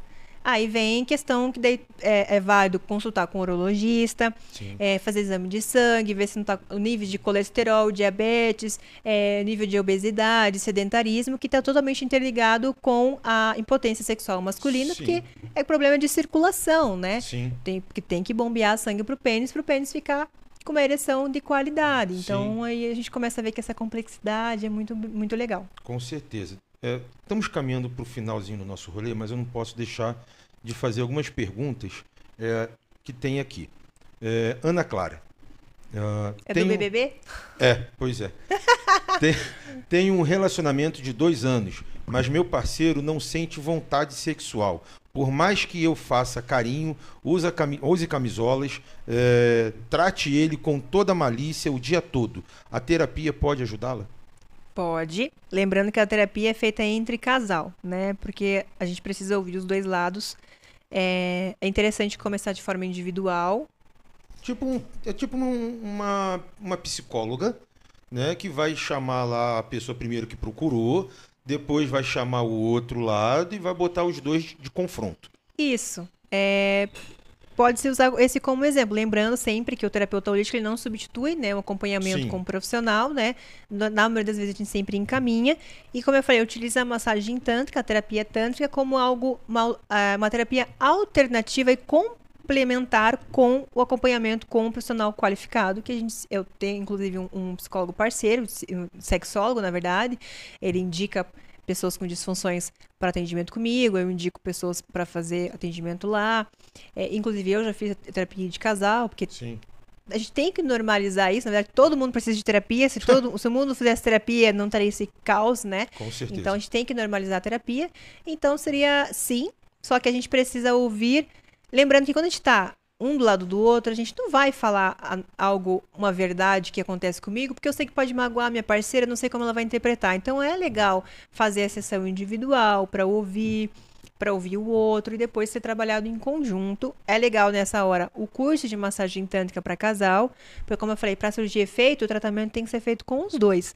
Quando a gente aprende o tantra e leva para o nosso dia a dia, o sexo ele para de se tornar algo obrigatório, algo mecânico, e, e a gente aprende a tornar esse momento como algo que eu coloco na minha agenda, sabe? Tipo, puxa, é algo muito legal, é igual, tipo, viajar, é igual ir pra academia, é igual ir pro cinema. É um lazer, é algo que me dá realmente os hormônios ali, ocitocina, adrenalina, etc e tal. É, então, é é- se torna um momento na, na minha vida que eu incluo ele na minha existência. Começo a dar atenção porque é algo legal, divertido, prazeroso e marcante pros dois. Top. Olha, caminhando aqui, duas perguntas finais. Primeira, é, existe, e se sim, quantas vezes é, na semana é, é aconselhável, entre aspas, ter a prática, prática sexual? Ah, tá. Eu ia achar que até que era terapia. Bom, Não, mas a terapia também. É, essa é aquela resposta, pergunta que não tem resposta. Porque aí a gente tá. é, Rotulando? Isso, ou colocando uma resposta padrão que funciona para todo mundo, sendo que não funciona. Então, Sim. cada ser humano tem uma história, um relacionamento, uma dificuldade, um pensamento, uma visão, tá numa fase diferente, então essa orientação na de, de relação sexual não tem orientação, porque só depende do casal. Né, de sentir vontade, desejo. A pergunta eu devolveria como a outra pergunta é: quantas vezes você gostaria de ter relação sexual no seu relacionamento? Essa é a pergunta Boa. Quanto você gostaria, porque não existe a resposta certa para isso, principalmente porque essa resposta só a pessoa do relacionamento pode responder, porque é ela que está vivendo. Agora, em relação à terapia, aí é, é discutido individualmente de pessoa para pessoa, de acordo com o avanço em cada uma das sessões. Não existe tipo, ah, em cinco sessões você vai ter um resultado. Não, isso não existe. Quem está falando isso está querendo te vender um pacote para ganhar dinheiro e tá cagando para o seu efeito. Legal. E a última pergunta é: fidelidade versus cumplicidade dentro da vida do casal tendo sexo nessa situação. É, aonde que a holística e o tantra pode ajudar aqui? Fidelidade e cumplicidade? Isso. São coisas diferentes. Né? A pessoa pode ser cúmplice, mas não ser fiel. E a pessoa pode ser de- é, eu ser é, fiel a, a você, mas não ser seu cúmplice. Eu acho que eu não usaria a palavra cúmplice. Acho que eu é, usaria a palavra de. é, não era companheiro que eu ia falar. É, Companheirismo. de. Agora me fugiu a palavra que ia encaixar perfeitamente, mas. é, Bom, vamos, vamos usar a palavra então de, de acolhimento. É, Não era essa que ia ficar bonita a reflexão? Fugiu quando você falou, ah, essa palavra vai ficar perfeita para entender essa linha de raciocínio. É, Mas, mas vamos lá. Eu acho que, tipo assim, é, é em relação a respeito, né? Se eu sou seu companheiro, eu sou seu cúmplice, eu te respeito. Se eu te respeito, eu não vou fazer algo com você que vai te ferir e vai te magoar. Principalmente porque eu sei que essas feridas são profundas. Aí que eu brinco, eu, eu falo tanto da importância da terapia holística. A gente brinca, tipo, ah, ela tá, ela tá depressiva por conta do término do relacionamento. Realmente, ela pode estar depressiva. Porque pode ter afetado ela de uma- lançar aberto nela uma ferida profunda, onde ela não vai se abrir para um outro relacionamento. Então, sabe, essas, essas dores emocionais, essas, essas mágoas que a gente não sabe para onde pedir ajuda, acho que não tem cura, entra o terapia holístico. Porque se eu tô com dor de término, eu vou no médico, eu vou no, no, no no clínico geral, não sei o quê. Não.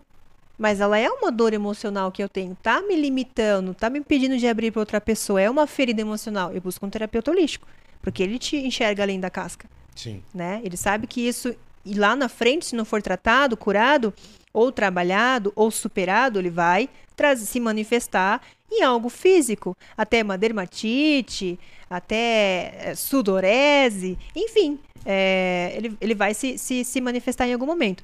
Então, é, eu acho que quando existe cumplicidade, acho que essa era a palavra que eu ia usar, cumplicidade, que vem o companheirismo e a- a- cúmplice, é, existe uma comunicação e aonde esses dois são é, a, a cumplicidade, eles podem conversar e abrir a relação em algum momento. Quantos casais não vão em casas liberais e eles sabem separar aquilo totalmente de uma experiência isolada e casual? Isso. E o que eu acho muito bacana, que eu também frequentei, né? Não vejo problema nenhum, todo mundo tem curiosidade, não é aquilo que todo mundo pensa, que tá todo mundo tendo relações e transando em cada canto em cima da mesa, não tem um cantinho separado, tá? Então, quem você tá ali na pista de dança, você não tá, você não está fazendo nada Sim. com ninguém, nem assistindo. O que eu acho muito interessante nas vezes que eu visitei as casas liberais é esse respeito do homem com a sua parceira. Eles vão lá, eles podem ir com essa intenção de conhecer alguém, mas é sempre a mulher que toma a iniciativa. O homem tá naquela posição. Já- a gente sabe que é o homem que vai ser beneficiado, né? Muito mais. Poxa, a mulher tá indo lá dando abertura de trazer uma mulher, uma terceira pessoa que, na maioria das vezes, é uma mulher. Pô, pro homem, ele vai se beneficiar muito. Ele tá com a mulher dele, autorizando uma outra mulher a entrar. Vem as Ah, duas juntas. Mas aí vai a estratégia de guerra. O cara tem que estar muito esperto, porque quando vier a cobrança, ela vai vir em dobro. Mas aí vem a questão da, do equilíbrio. Se um pode, o outro pode. Então, se Lógico. Você tá autorizando ela a trazer aqui, sabe que se um dia ela pedir, ela tem todo o direito. Tem todo direito, ela vai querer dois, não vai querer um. E ainda vai- se ela quiser um, vai querer que o marido use o plug anal do cara. Entendeu? Ah, então tem que estar esperto nisso. Mas é legal quando a gente vê que, tipo, eles estão lá e a respeito, a cumplicidade. Não é o cara que vai, vai. Ele não vai chegar lá e vai ficar dando em cima das outras mulheres solteiras e querendo buscar qualquer Sim. uma e tal. Eu sempre vi esse comportamento do cara tá lá, abraçadinho na cinturinha da mulher dele. E a mulher dele vai chamando alguém pra dançar com ela. E nananana, se deu match, Sim. né? Então eu achava isso muito legal, porque tipo, o homem respeitava a mulher dele, porque o maior erro dos homens, né, de casais que querem ter experiência com uma terceira pessoa, uma troca de casal, é fazer a mulher se sentir insegura. Então quando os homens perguntam, ah, Yalisha, como é que eu faço pra mulher deixar, eu quero ter, ter um fetiche de ver ela com outro, ou ver ela com não sei o que, não sei o que, não sei o que.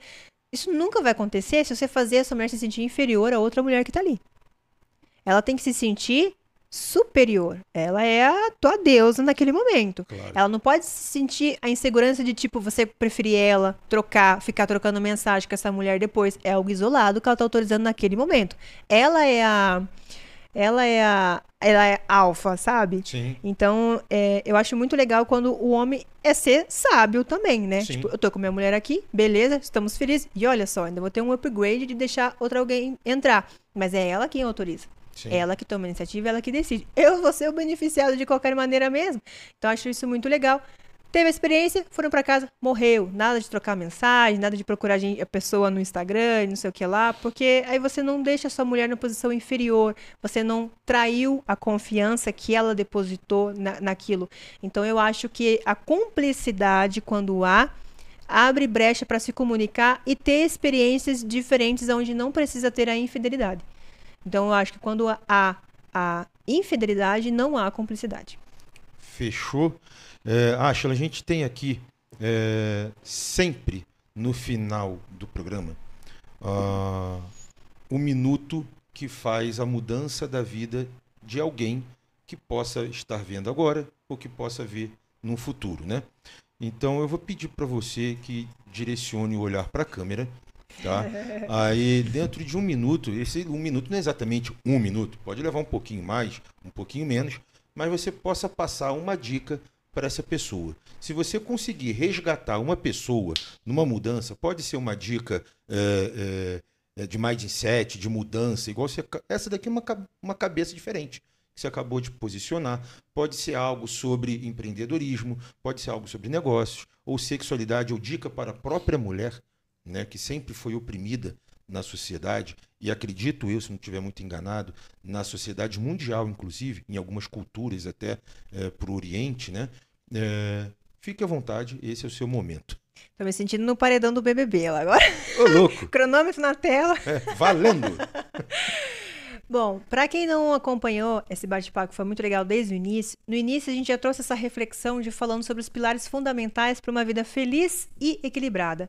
E um desses pilares estava ali na nossa vida sexual e sexualidade, onde na maioria das vezes a gente deixa ela numa gaveta, como se fosse lá a gaveta de meia. Quando eu tiver tempo, eu abro. Como se fosse um momento de lazer, algo para o final de semana, que eu deixo em stand-by. Não dou a devida importância.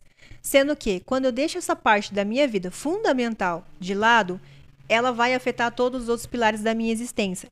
Minha realização, meu relacionamento, né? Meu relacionamento amoroso, meu é, relacionamento com os meus filhos, porque se eu não tô bem com meu marido, a minha situação em casa não tá legal, o clima não tá legal, a forma que eu me relaciono com outras pessoas no trabalho, minha autoestima, minha autoconfiança vai ser abalada, então vai, vai alterar todos os outros pilares da sua vida e da sua existência. Então, a partir de hoje, comece a dar mais atenção à sua vida sexual, sem tabus, sem as camadas grotescas e pesadas que a sociedade cria em volta da palavra sexo. Todo esse tabu e essa crença limitante que é o pensamento de outra pessoa, outra geração que implantou em você quando você nasceu. Não é a sua própria opinião, porque a sua própria opinião você tem através de algo que você vivenciou, pesquisou e entendeu. Então, se tem algo que você tem a opinião própria, mas nem sabe do que você está falando, antes de sair julgando, antes de falar que não é importante, antes de não querer experimentar como uma experiência tântrica, pesquise e se permita. A massagem tântrica é uma experiência onde todas as pessoas precisam se permitir e se presentear, porque é algo que é vivenciado para você, consigo mesma. O terapeuta é um facilitador nessa experiência de viagem para o seu interior, o seu mais íntimo. Todo mundo tem que se presentear com uma experiência de massagem tântrica pelo menos uma vez na vida, que vai servir como uma portinha que se abre para uma imensidão de conhecimentos, sensações e possibilidades sobre a sua vida sexual e sua existência ou compreensão com a sua intimidade, tá? E agora um recadinho para as mulheres em relação à permissão e investimento. Mulher gasta 150 reais com uma unha de gel, ela gasta 200 reais na manutenção de mega hair, ela gasta 2 mil reais para fazer é, colocar um mega hair, uh, fazer retocar as ra raízes de luzes, vai no Torriton, gasta lá muito dinheiro, uh, preenchimento labial, mil reais, mas para fazer a massagem tântrica, ela sempre acha caro. Então, quantas vezes algo que nos proporciona autoconhecimento corporal e que cuida da nossa vida sexual vai ser colocado na gaveta de meia? Então a mulher tem que aprender isso com os homens, investir mais no seu autoconhecimento corporal. Tá tudo bem fazer cursos para aprender a levar prazer para o seu parceiro, mas lembre-se que o seu prazer também importa. E o seu parceiro tem que andar lado a lado com você ou em segundo plano, porque uma pessoa que não está feliz consigo mesma não vai conseguir proporcionar nada para o seu parceiro também. Então, invista mais na sua vida sexual, no seu autoconhecimento, além da nossa beleza, porque a autoestima também tem tudo a ver com a sua sexualidade. E é isso aí, galera. Eu não tenho nem muito mais o que falar sobre. Né? Foi uma porrada que ela deu ali agora. então, eu só tenho que agradecer, Ashla. É... Vamos terminar falando Alixa. Alixa, Alixa, Alixa. Então, me perdoe. Então, Alixa, muito obrigado por você ter aceitado vir aqui uh, com uma agenda corrida como que você tem. Uh, a gente marcou de tudo última hora, né, numa loucura assim absurda, mas foi um rolê muito massa aqui para nós. Uh, vai ser muito massa. E vocês que estão vendo aí, muito obrigado também, né? Eu tenho que agradecer também aqui teu esposo que está ali, que né, se zoou da cara dele até não querer mais. Coitado do parceiro. é, obrigado também. E sem mais, agora a gente conversa em off. Ok. Valeu. Obrigada.